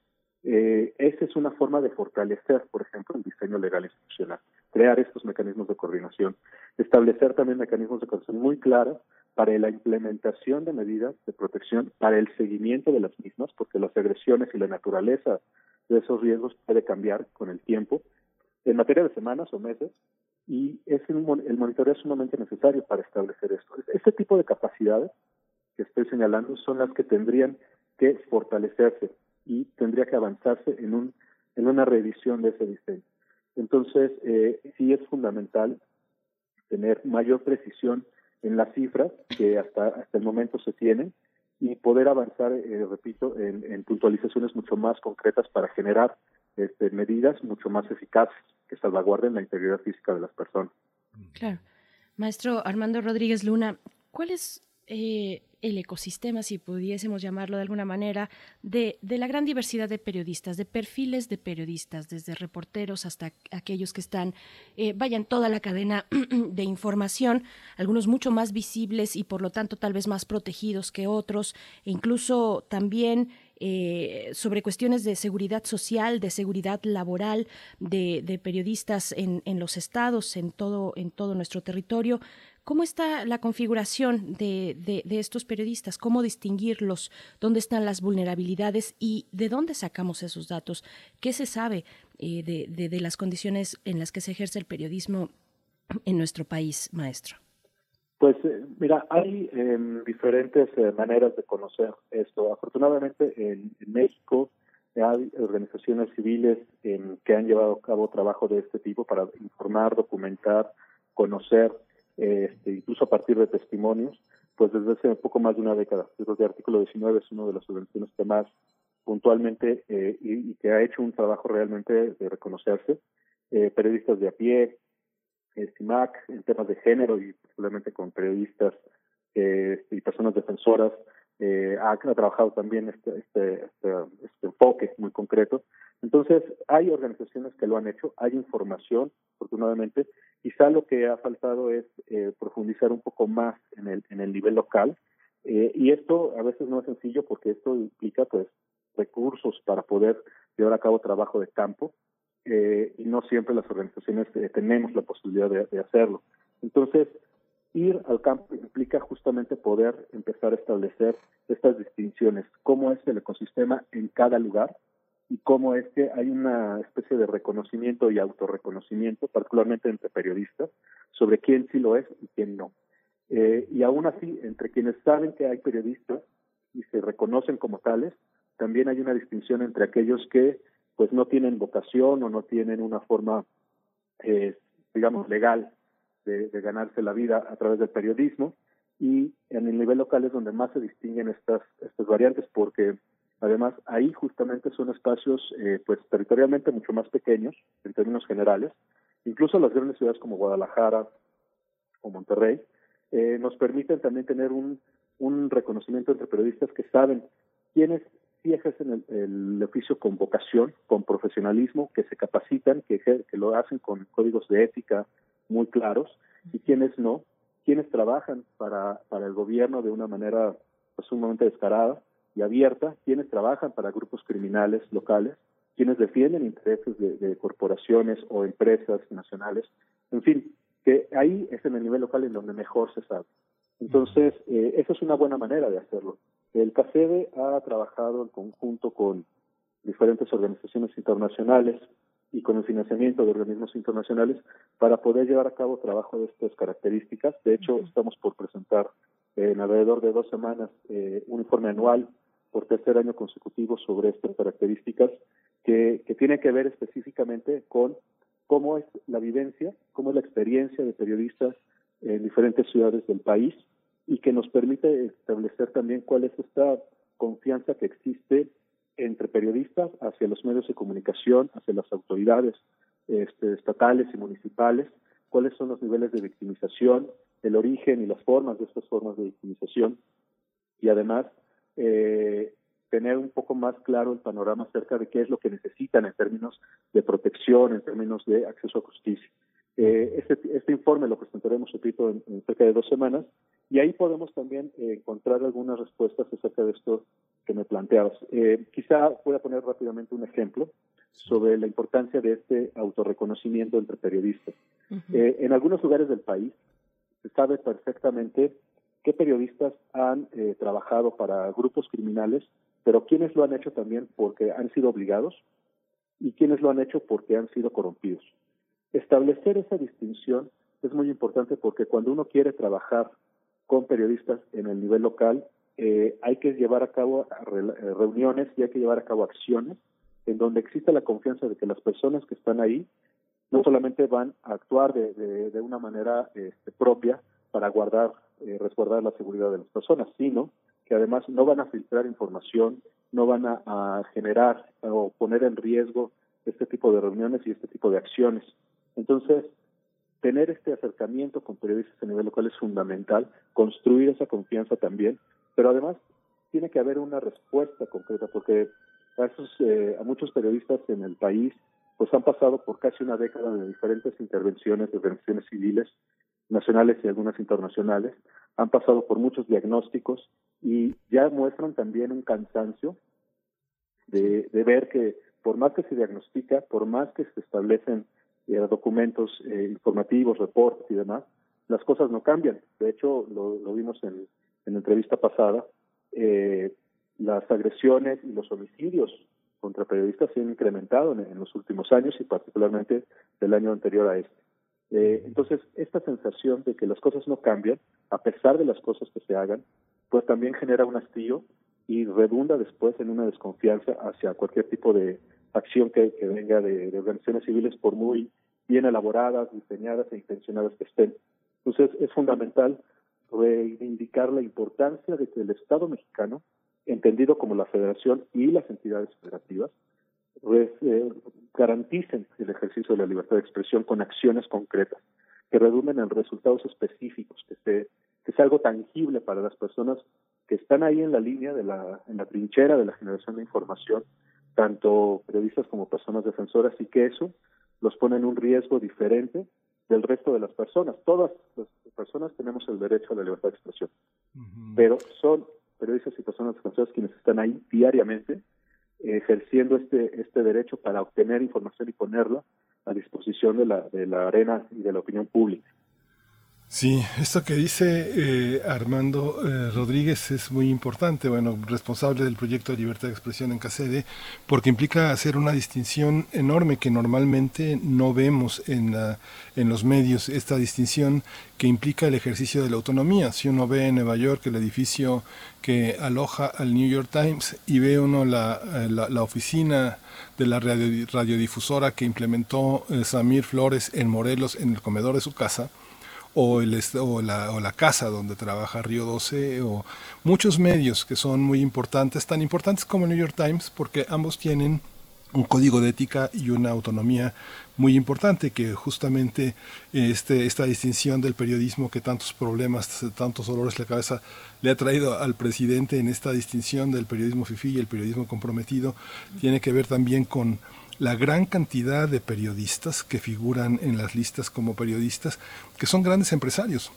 grandes empresarios que tienen inmobiliarias, productoras de video, este, eh, salones de fiestas, hoteles. Eh, esa, esa parte es eh, necesaria distinguirla porque finalmente lo que usted dice, el reportero que llamamos de a pie, la persona que hace ese trabajo y que es reconocida por sus pares, eh, tiene condiciones ínfimas para poder realizar su trabajo y a veces es el peón de, de ahora sí de organizaciones eh, que forman, que son también delictivas, que forman parte de los dueños de algunos medios, que ponen como carne de cañón a sus propios periodistas para que la información sirva para derrocar al enemigo, ¿no? ¿Cómo funciona también esto, este Armando? Sí, pues es interesante esto que mencionas justo porque, mm, retomando un poco esta parte de la pregunta que hacía Berenice, tiene que ver con que hay medios de comunicación, sobre todo eh, tradicionales, llamados así, impresos, radiofónicos y de televisión, que tienen muy clara la manera en la cual eh, pues llevan a cabo sus actividades eh, pues empresariales esencialmente y esto hay que tenerlo en cuenta. Si bien son medios de comunicación, en principio son empresas y las formas en las o las condiciones legales institucionales, particularmente a nivel estatal, eh, que existen, permiten que se creen empresas específicamente para eso, para comercializar información y para ser punto de partida de eh, negocios específicos, ya sea con actores políticos, eh, con actores empresariales y, por supuesto, también con actores criminales. Y ahí, en, en medio de este entramado, pues evidentemente está el periodista, el periodista de a pie, que no tiene, eh, sabemos todos acerca de la, las condiciones de precariedad laboral que existen en el país, pues a nivel estatal y municipal es impresionante el nivel de profundización de la precariedad, de esta falta de contratos, de esta falta de prestaciones, de esta falta de seguro este, social, que pues parecen, eh, carecen prácticamente todos los periodistas eh, en los estados del país. Dentro de CACED hicimos una investigación justo también sobre este tema a partir de la elaboración de un índice estatal sobre libertad de expresión que implementamos en 32 entidades del país y que al final de cuentas nos revela, por ejemplo, que hay eh, entre varios de los hallazgos que tenemos ahí, eh, nos revela que hay empresas de medios, eh, particularmente los medios impresos, quizá son los más susceptibles de esto, que crean para comercializar información y para recibir recursos por dos vías. Por una, por una parte, la publicidad oficial, que ha sido sumamente cuestionada y que evidentemente ha habido todo un movimiento de organizaciones civiles para tratar de cambiar este, el diseño de, este, de este tipo de presupuesto, y también por la vía de la, de la publicidad a nivel local. Y la publicidad a nivel local que compran diferentes empresas, pues permite entonces que el medio subsista específicamente por estos dos vías de recurso. Y en ese, en ese momento la información que se genera es lo de menos. La calidad de la información que se genera es lo de menos. Y por tanto, la capacitación y la profesionalización, así como las mejores condiciones laborales para los periodistas que trabajan en este tipo de medios, es lo de menos. Entonces, esas condiciones son las que tendrían que revisarse. Eh, hay un cruce de propiedad en, en diferentes medios de, de, información, tanto impresos como radiofónicos, también a nivel estatal, muy importante a revisar, que, que lo que hace es que en, hay estados, por ejemplo, como Veracruz, en donde el 80% de los medios impresos son de un mismo propietario, en donde el 70% de los medios impresos tienen a la misma persona en la dirección editorial, por ejemplo. Entonces, esto nos habla de no solamente de, la, de la, propiedad y el control sobre la propiedad de, este tipo de medios en, ciertos estados, sino que nos habla además de la, del control de la información a partir de líneas editoriales, pues prácticamente en todo el estado, a pesar de que en un padrón uno observaría que hay hasta 70 medios, por ejemplo, y que en realidad de esos 70, pues las 50 pertenecen a una misma persona o 45 pertenecen a una misma línea editorial. Entonces, este tipo de control de la información a nivel estatal también es importante de revisar y esas son las condiciones que hay que cambiar porque al general, al final de cuentas, también contribuyen a la vulnerabilidad del ejercicio periodístico de las personas que se dedican a esto. Por supuesto, pues maestro Armando Rodríguez Luna, no, no terminaríamos de hablar de las diferencias entre perfiles de periodistas y las distancias entre sus condiciones sociales y laborales pero, pero bueno, nos vamos acercando al cierre y yo quisiera regresar, bueno, hay que, también hay que decir que CACEDE, estaremos esperando estos informes de CACEDE porque ustedes tienen muy bien medido el pulso de lo que está ocurriendo en nuestro país precisamente en estas condiciones laborales de las y los periodistas. Pero regresando un poco a la cuestión del fideicomiso eh, y esta propuesta legislativa, eh, regresando también al mecanismo de protección de personas eh, defensoras de derechos humanos y periodistas, ¿cómo sería, cómo sería, maestro Armando, un rediseño del mecanismo en caso de ir por esa vía porque finalmente, bueno, hemos escuchado a muchos especialistas que dicen el mecanismo, pues es, un, eh, es una vía muy floja, digamos, es un sistema muy flojo que todavía no, no alcanza, no, no llega a amarrar, digamos, de manera consistente para la protección de aquellos que se, que se suman a él. ¿Cómo tendría que ir el diseño de un nuevo mecanismo? ¿Hacia dónde caminar en ese sentido? Pues eh, mira, eh, dialogando con incluso con personas que han estado bajo la eh, en la dirección propiamente del mecanismo anteriormente, siempre hay una constante que el mecanismo tendría que convertirse en un sistema de prevención y después de protección. Es decir, tener como primer responsabilidad y facultad garantizar que no sucedan agresiones conforme las tenemos documentadas, repito, ya por, por diferentes eh, años y organizaciones civiles. Eh, sería uno de los, el rediseño tendría que orientarse hacia allá. Eh, en segundo lugar, actualmente sí, justo tenemos un mecanismo, no tenemos un sistema porque el, el diseño legal no lo permite. Entonces, justo con, conformar un sistema de prevención y protección eh, para periodistas y personas defensoras en donde se articulen de una manera muy clara instituciones relacionadas no solamente con los derechos humanos y la atención a víctimas, eh, desde el nivel estatal hasta el federal, sino que también participen aquellas instancias relacionadas con la seguridad y la justicia, como está ahorita medianamente diseñado en, en la ley y en el actual mecanismo. Sin embargo, no, haya, no, hay, no es vinculante. Hoy en día, esta, esta conformación de la, de la Junta eh, de Gobierno no es vinculante hacia por parte de las instituciones que forman parte de la, de, la misma Junta. Es decir, están ahí, pueden votar, pueden dar con, tener conocimiento de los hechos, pueden este, votar acerca de las medidas que se van a implementar o que se van a revocar, pero no hay una vinculación jurídica que las obligue no solamente a estar ahí, sino a dedicar recursos específicos, presupuestales, técnicos, humanos, para llevar a cabo acciones, repito, de prevención y protección. Entonces, eh, estamos muy lejos todavía de lo que significaría un sistema de estas características. Otro, otro tema que me parece importante es, evidentemente, generar un sistema que tenga un sustento presupuestal no solamente a nivel federal, sino también desde el nivel estatal y que ahí exista una correspondencia en cuanto a los esfuerzos para llevar a cabo e implementar medidas y, y monitorearlas, medidas de prevención y de protección en los, en los lugares más específicos donde suceden las agresiones. Por ejemplo, en Chihuahua, eh, pues es una cosa es tener medidas de protección en la, en la ciudad o en Ciudad Juárez, en la capital o en Ciudad Juárez, y otra muy distinta en, las, en diferentes poblados de la sierra. Eh, implica otro tipo de recursos, implica humanos y técnicos, así como tecnológicos.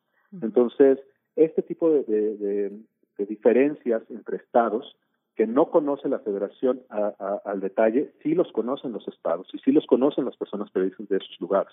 Y ahí es donde también en este rediseño tendría que haber una articulación mucho más formal con los actores del ecosistema eh, y están ahí, por supuesto, no solo organizaciones civiles que hoy en día ya participan dentro del espacio OSC, que han hecho un trabajo muy importante para estar ahí monitoreando y también señalando áreas de fortalecimiento, sino que también incluya a, periodistas desde lo local en lo local, es decir, ir a los lugares, estar ahí con las personas y estar haciendo este tipo de, diagnósticos en campo en conjunto con estas personas. Y eso también se tendría que, que articular. Y creo que otro punto importante también a señalar es que eh, construir esta información, recopilar, recopilar esta información, sistematizarla y convertirla en insumos de, de, de inteligencia para la, el desarrollo de medidas de prevención y protección requiere de capacidades técnicas, desde la forma en que se recopila y se sistematiza hasta la transformación en un insumo de, de inteligencia.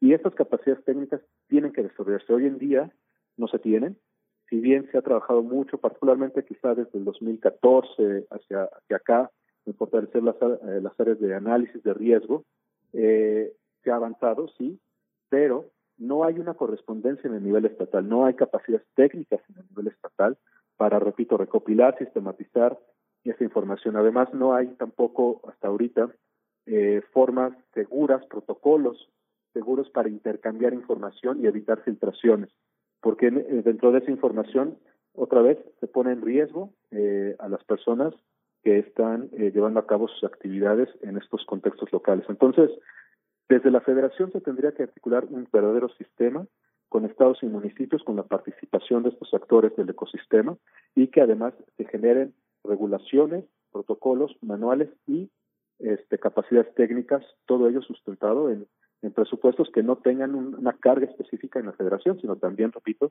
en los estados. Uh -huh. Y quizá nada más para, para terminar, en la participación de los medios de comunicación es fundamental tiene que haber una corresponsabilidad de parte de los medios para generar también estas capacidades eh, mínimas entre sus propios periodistas para desarrollar sus propias formas de eh, prevención y protección ante riesgos de ataques a los medios de comunicación eh, y también tiene que haber una, una corresponsabilidad para mejorar las condiciones laborales de los periodistas, que es uno de los factores de mayor vulnerabilidad para estos. Entonces, eh, creo que ahí hay un rediseño muy importante que, que hacer. Estos son pues apuntes, pinceladas que, que evidentemente tienen un posible desarrollo este mucho más específico. Armando, pues muchísimas gracias. Armando Rodríguez Luna, responsable del proyecto de libertad de expresión en CACEDE. Estos fideicomisos no pueden ser auditados por un auditor nada más. Tenemos que participar todos y queda su opinión, queda su reflexión, su interpretación en nuestro podcast para ser escuchado y reescuchado. Muchas gracias, Armando. Le agradecemos mucho esta, esta, lección, esta lección sobre lo que nos pasa. Gracias. Gracias. Pues nos vamos directamente con el doctor Plinio Sosa, que ya está en la línea de primer movimiento. Vamos con él. Primer movimiento. Hacemos comunidad. Química entre nosotros. Química para todos. Doctor Plinio Sosa, como cada miércoles le damos la bienvenida aquí a esta sección eh, Química para Todos a 150 años de la tabla periódica, el azufre o el hedor de los infiernos. Saludamos también eh, desde nuestros hogares, pues estamos Miguel Ángel Quemán y Berenice Camacho como siempre. Doctor Plinio Sosa, bienvenido. Gracias. Eh, buenos días, Berenice, buenos días, Miguel Ángel. Buenos días, doctor. Es un sólido de un color amarillo característico se encuentra en grandes cantidades formando parte de algunos minerales como la pirita, la galena, el yeso, el mismísimo yeso. Como sustancia elemental, se encuentra en zonas volcánicas en las cercanías y en las cercanías de las aguas termales. Durante mucho tiempo su obtención se hacía precisamente a partir de estos depósitos de azufre elemental. Sin embargo, actualmente su principal fuente de obtención es el gas natural. De allí se suele separar ácido sulfídrico, que es la materia prima para la obtención de los demás compuestos de azufre. En la tabla periódica se ubica en el bloque P, en el grupo 16 y en el tercer periodo. Que esté en el grupo 16 significa que tiene seis electrones en su última capa. Dado este número de electrones de valencia, al azufre le faltan dos electrones para adquirir la configuración del siguiente gas noble y le sobran seis para tener la configuración del gas noble anterior. Cada vez que un átomo pierde un electrón, adquiere una carga positiva, y cada vez que gana un electrón, adquiere una carga negativa. En química, hemos inventado un parámetro para indicar si un átomo, que es parte de una molécula o de un ion poliatómico, si ese átomo ganó o perdió electrones. Ese parámetro es el número de oxidación. Y, y eso es lo interesante del azufre. Se conocen sustancias de azufre para todos los números de oxidación posibles del azufre desde el menos 2, que es como si hubiera ganado dos electrones, hasta el más 6, que es como si hubiera perdido seis electrones. Esto hace que la química del azufre sea muy versátil, muy divertida y muy interesante. El azufre es conocido desde la antigüedad, es decir, no se tiene registro de quién lo descubrió ni cómo ocurrió dicho descubrimiento. No se sabe a ciencia cierta de dónde proviene su nombre. Una hipótesis es que viene del latín sulfuris, que a su vez está vinculado con el sánscrito sulvari, que significa enemigo del cobre. ¿Quién sabe por qué? Pero enemigo del cobre. Otra hipótesis es que se trate de un vocablo preindoeuropeo, vinculado a los viejos yacimientos de azufre que se encontraban alrededor de los volcanes. El azufre tiene una gran variedad de aplicaciones. La primera, la más importante, es para la obtención del ácido sulfúrico, es el propio ácido sulfúrico, porque es la materia prima de un sinnúmero de procesos industriales. Eh, fabricación de fertilizantes, refinación del petróleo, tratamiento de aguas, en la industria de los aceros, producción de acumuladores para automóviles, fabricación de pólvora, por ejemplo. Desde, el punto, desde el punto de vista ambiental, el azufre representa un problema considerable. Hay pequeñas cantidades de azufre en los combustibles fósiles como el carbón y el petróleo. Eh, al quemarse estos, se produce dióxido de azufre que reacciona con el oxígeno del aire y entonces se forma trióxido de azufre y ese con el vapor de agua que está ahí en el aire, forma ácido sulfúrico. Cuando llueve, llueven las gotitas de agua con ácido sulfúrico disuelto en esas gotitas de agua. Literalmente nos llueve ácido sulfúrico. Es la famosa lluvia ácida. Pero, desde el punto de vista de la biología, el azufre es una bendición para la vida. Es un elemento químico esencial, es decir, no podemos vivir sin él. Forma parte de los aminoácidos cisteína y metionina y por consiguiente es necesario para la síntesis de esas proteínas que contienen estos aminoácidos. Finalmente, hay algo que no puedo dejar de mencionar. Muchos de los olores más desagradables para el ser humano tienen que ver con el azufre.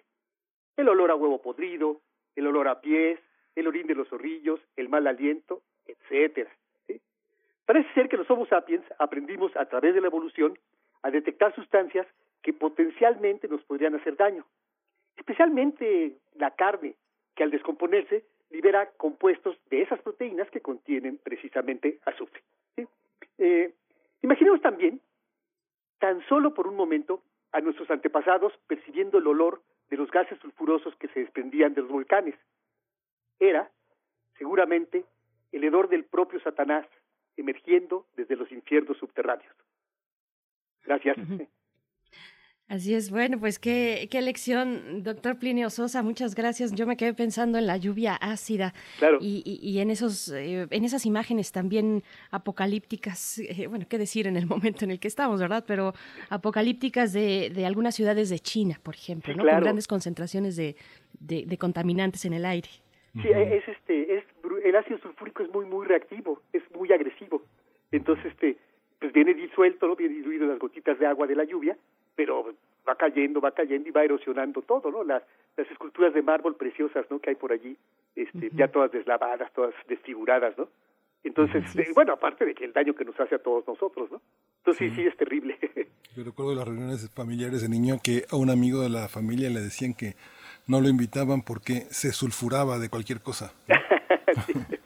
claro, porque está asociado al fuego, el azufre, y al, al fuego de los volcanes, básicamente, ¿no? Entonces, sulfurarse es encenderse, ¿no? Así es. No te, no te sulfures, decían por ahí, cuando uno es adolescente. Sí, sí, no te sulfures. Entonces, si nos vamos, si nos vamos al infierno, Plinio, que sea un infierno con azufre. ¿Quisiera un infierno qué? Que sea un infierno con azufre, si no sería un infierno light, ¿no? Ah, sería un infierno light, claro, sí, exacto. Se sienta. Nos aburriríamos en un infierno Sí, light. que se sienta el Pues azufre. al menos así que, que haya algo por qué estar allí, este, ¿no? Hay- algún problema tiene que haber para que esté uno vivo, ¿no? Sí, Así muchas gracias, Plinio. Pues gracias, doctor Plinio Sosa. Nos escuchamos el próximo miércoles contigo. Les invitamos a quienes nos escuchan a seguirte en tu red de Twitter, en tu cuenta de Twitter, arroba Pliniux, con X al final. Te mandamos un fuerte abrazo, querido Plinio Sosa, y pues hasta el próximo miércoles. Sí, igualmente. Gracias, Plinio. Hasta luego.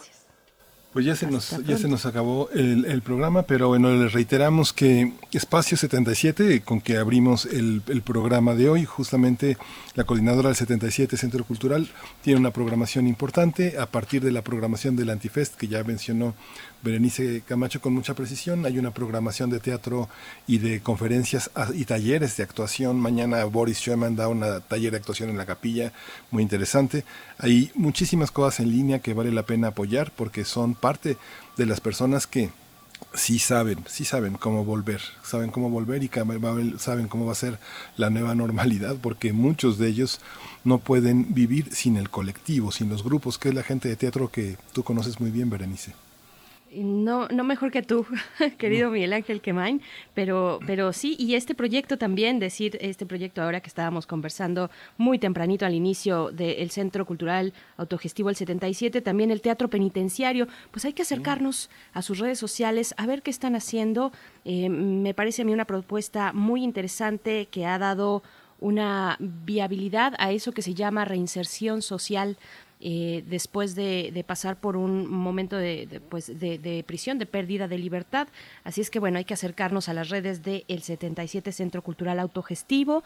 También invitarles, antes de despedirnos de nuevo, a que esta tarde a las 5 puedan escuchar Monsi por Monsiváis, este homenaje que hace Radio UNAM a los 10 años de la partida de Carlos Monsiváis, eh, pues todavía hasta el 20 de junio, durante toda esta semana a las 5 de la tarde en el 96.1 de FM podremos disfrutar de esta serie realizada pues exprofeso para para eh, conmemorar el trabajo de un personaje como Carlos Monsiváis aquí en Radio UNAM, Miguel Ángel. Sí, y si tiene alguna plataforma que le permita acceder a la lectura de Principados y Potestades de Carlos Monsiváis, este libro que ha editado era un libro de crónicas de 1969 que sale hoy al mercado por primera vez, pues vale la pena que lo, que lo consulte. Es muy, muy divertido, muy divertido. Se va a dar cuenta del origen de, las, de muchas cosas que decimos, de muchos modismos que empleamos y que están consignados de una manera magistral por este gran maestro involuntario que es Carlos Monsiváis. Por supuesto. Y ya por último, ahora sí, antes de despedirnos, otra recomendación, recordarla este, en esta conversación que tuvimos con Alejandra Haas. Eh, en, la sección de aire, ella nos invitaba a acercarnos a la ACNUR, a la ACNUR para eh, poder disfrutar y bueno tener esta cercanía con las propuestas cinematográficas, una selección eh, que, tendrán a disposición a partir del 20 de junio el Mundo sin Fronteras, una pues selección cinematográfica de cortos y de largometrajes también documentales para poder pues tener esta sensibilidad sobre las cuestiones del desplazamiento de las personas desplazadas en nuestro país y también de los refugiados. Eh, que llegan también a este país. Pues bueno, ahí está la invitación hecha y completa. Les agradecemos mucho su, su, escucha. Quédense aquí en Radio UNAM. Gracias también a todo el equipo de Primer Movimiento, a todos ustedes, queridos amigos. Gracias y amigas también de Primer Movimiento de, que, que hacemos e integramos este equipo. Gracias por este esfuerzo. A Frida Saldívar, que está allá en cabina y también acompañada de Arturo González en los controles. Miguel Ángel Quemain, muchas gracias. Nos escuchamos mañana. Gracias, nos escuchamos mañana. Esto fue Primer Movimiento. El mundo desde la universidad los dejamos con música. Vamos a escuchar de Jean-Luc Antal.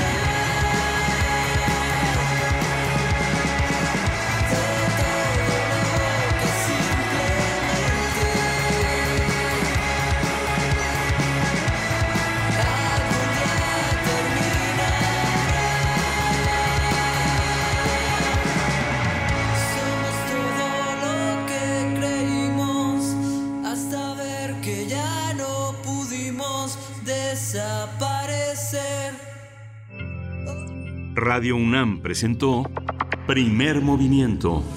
El mundo desde la universidad.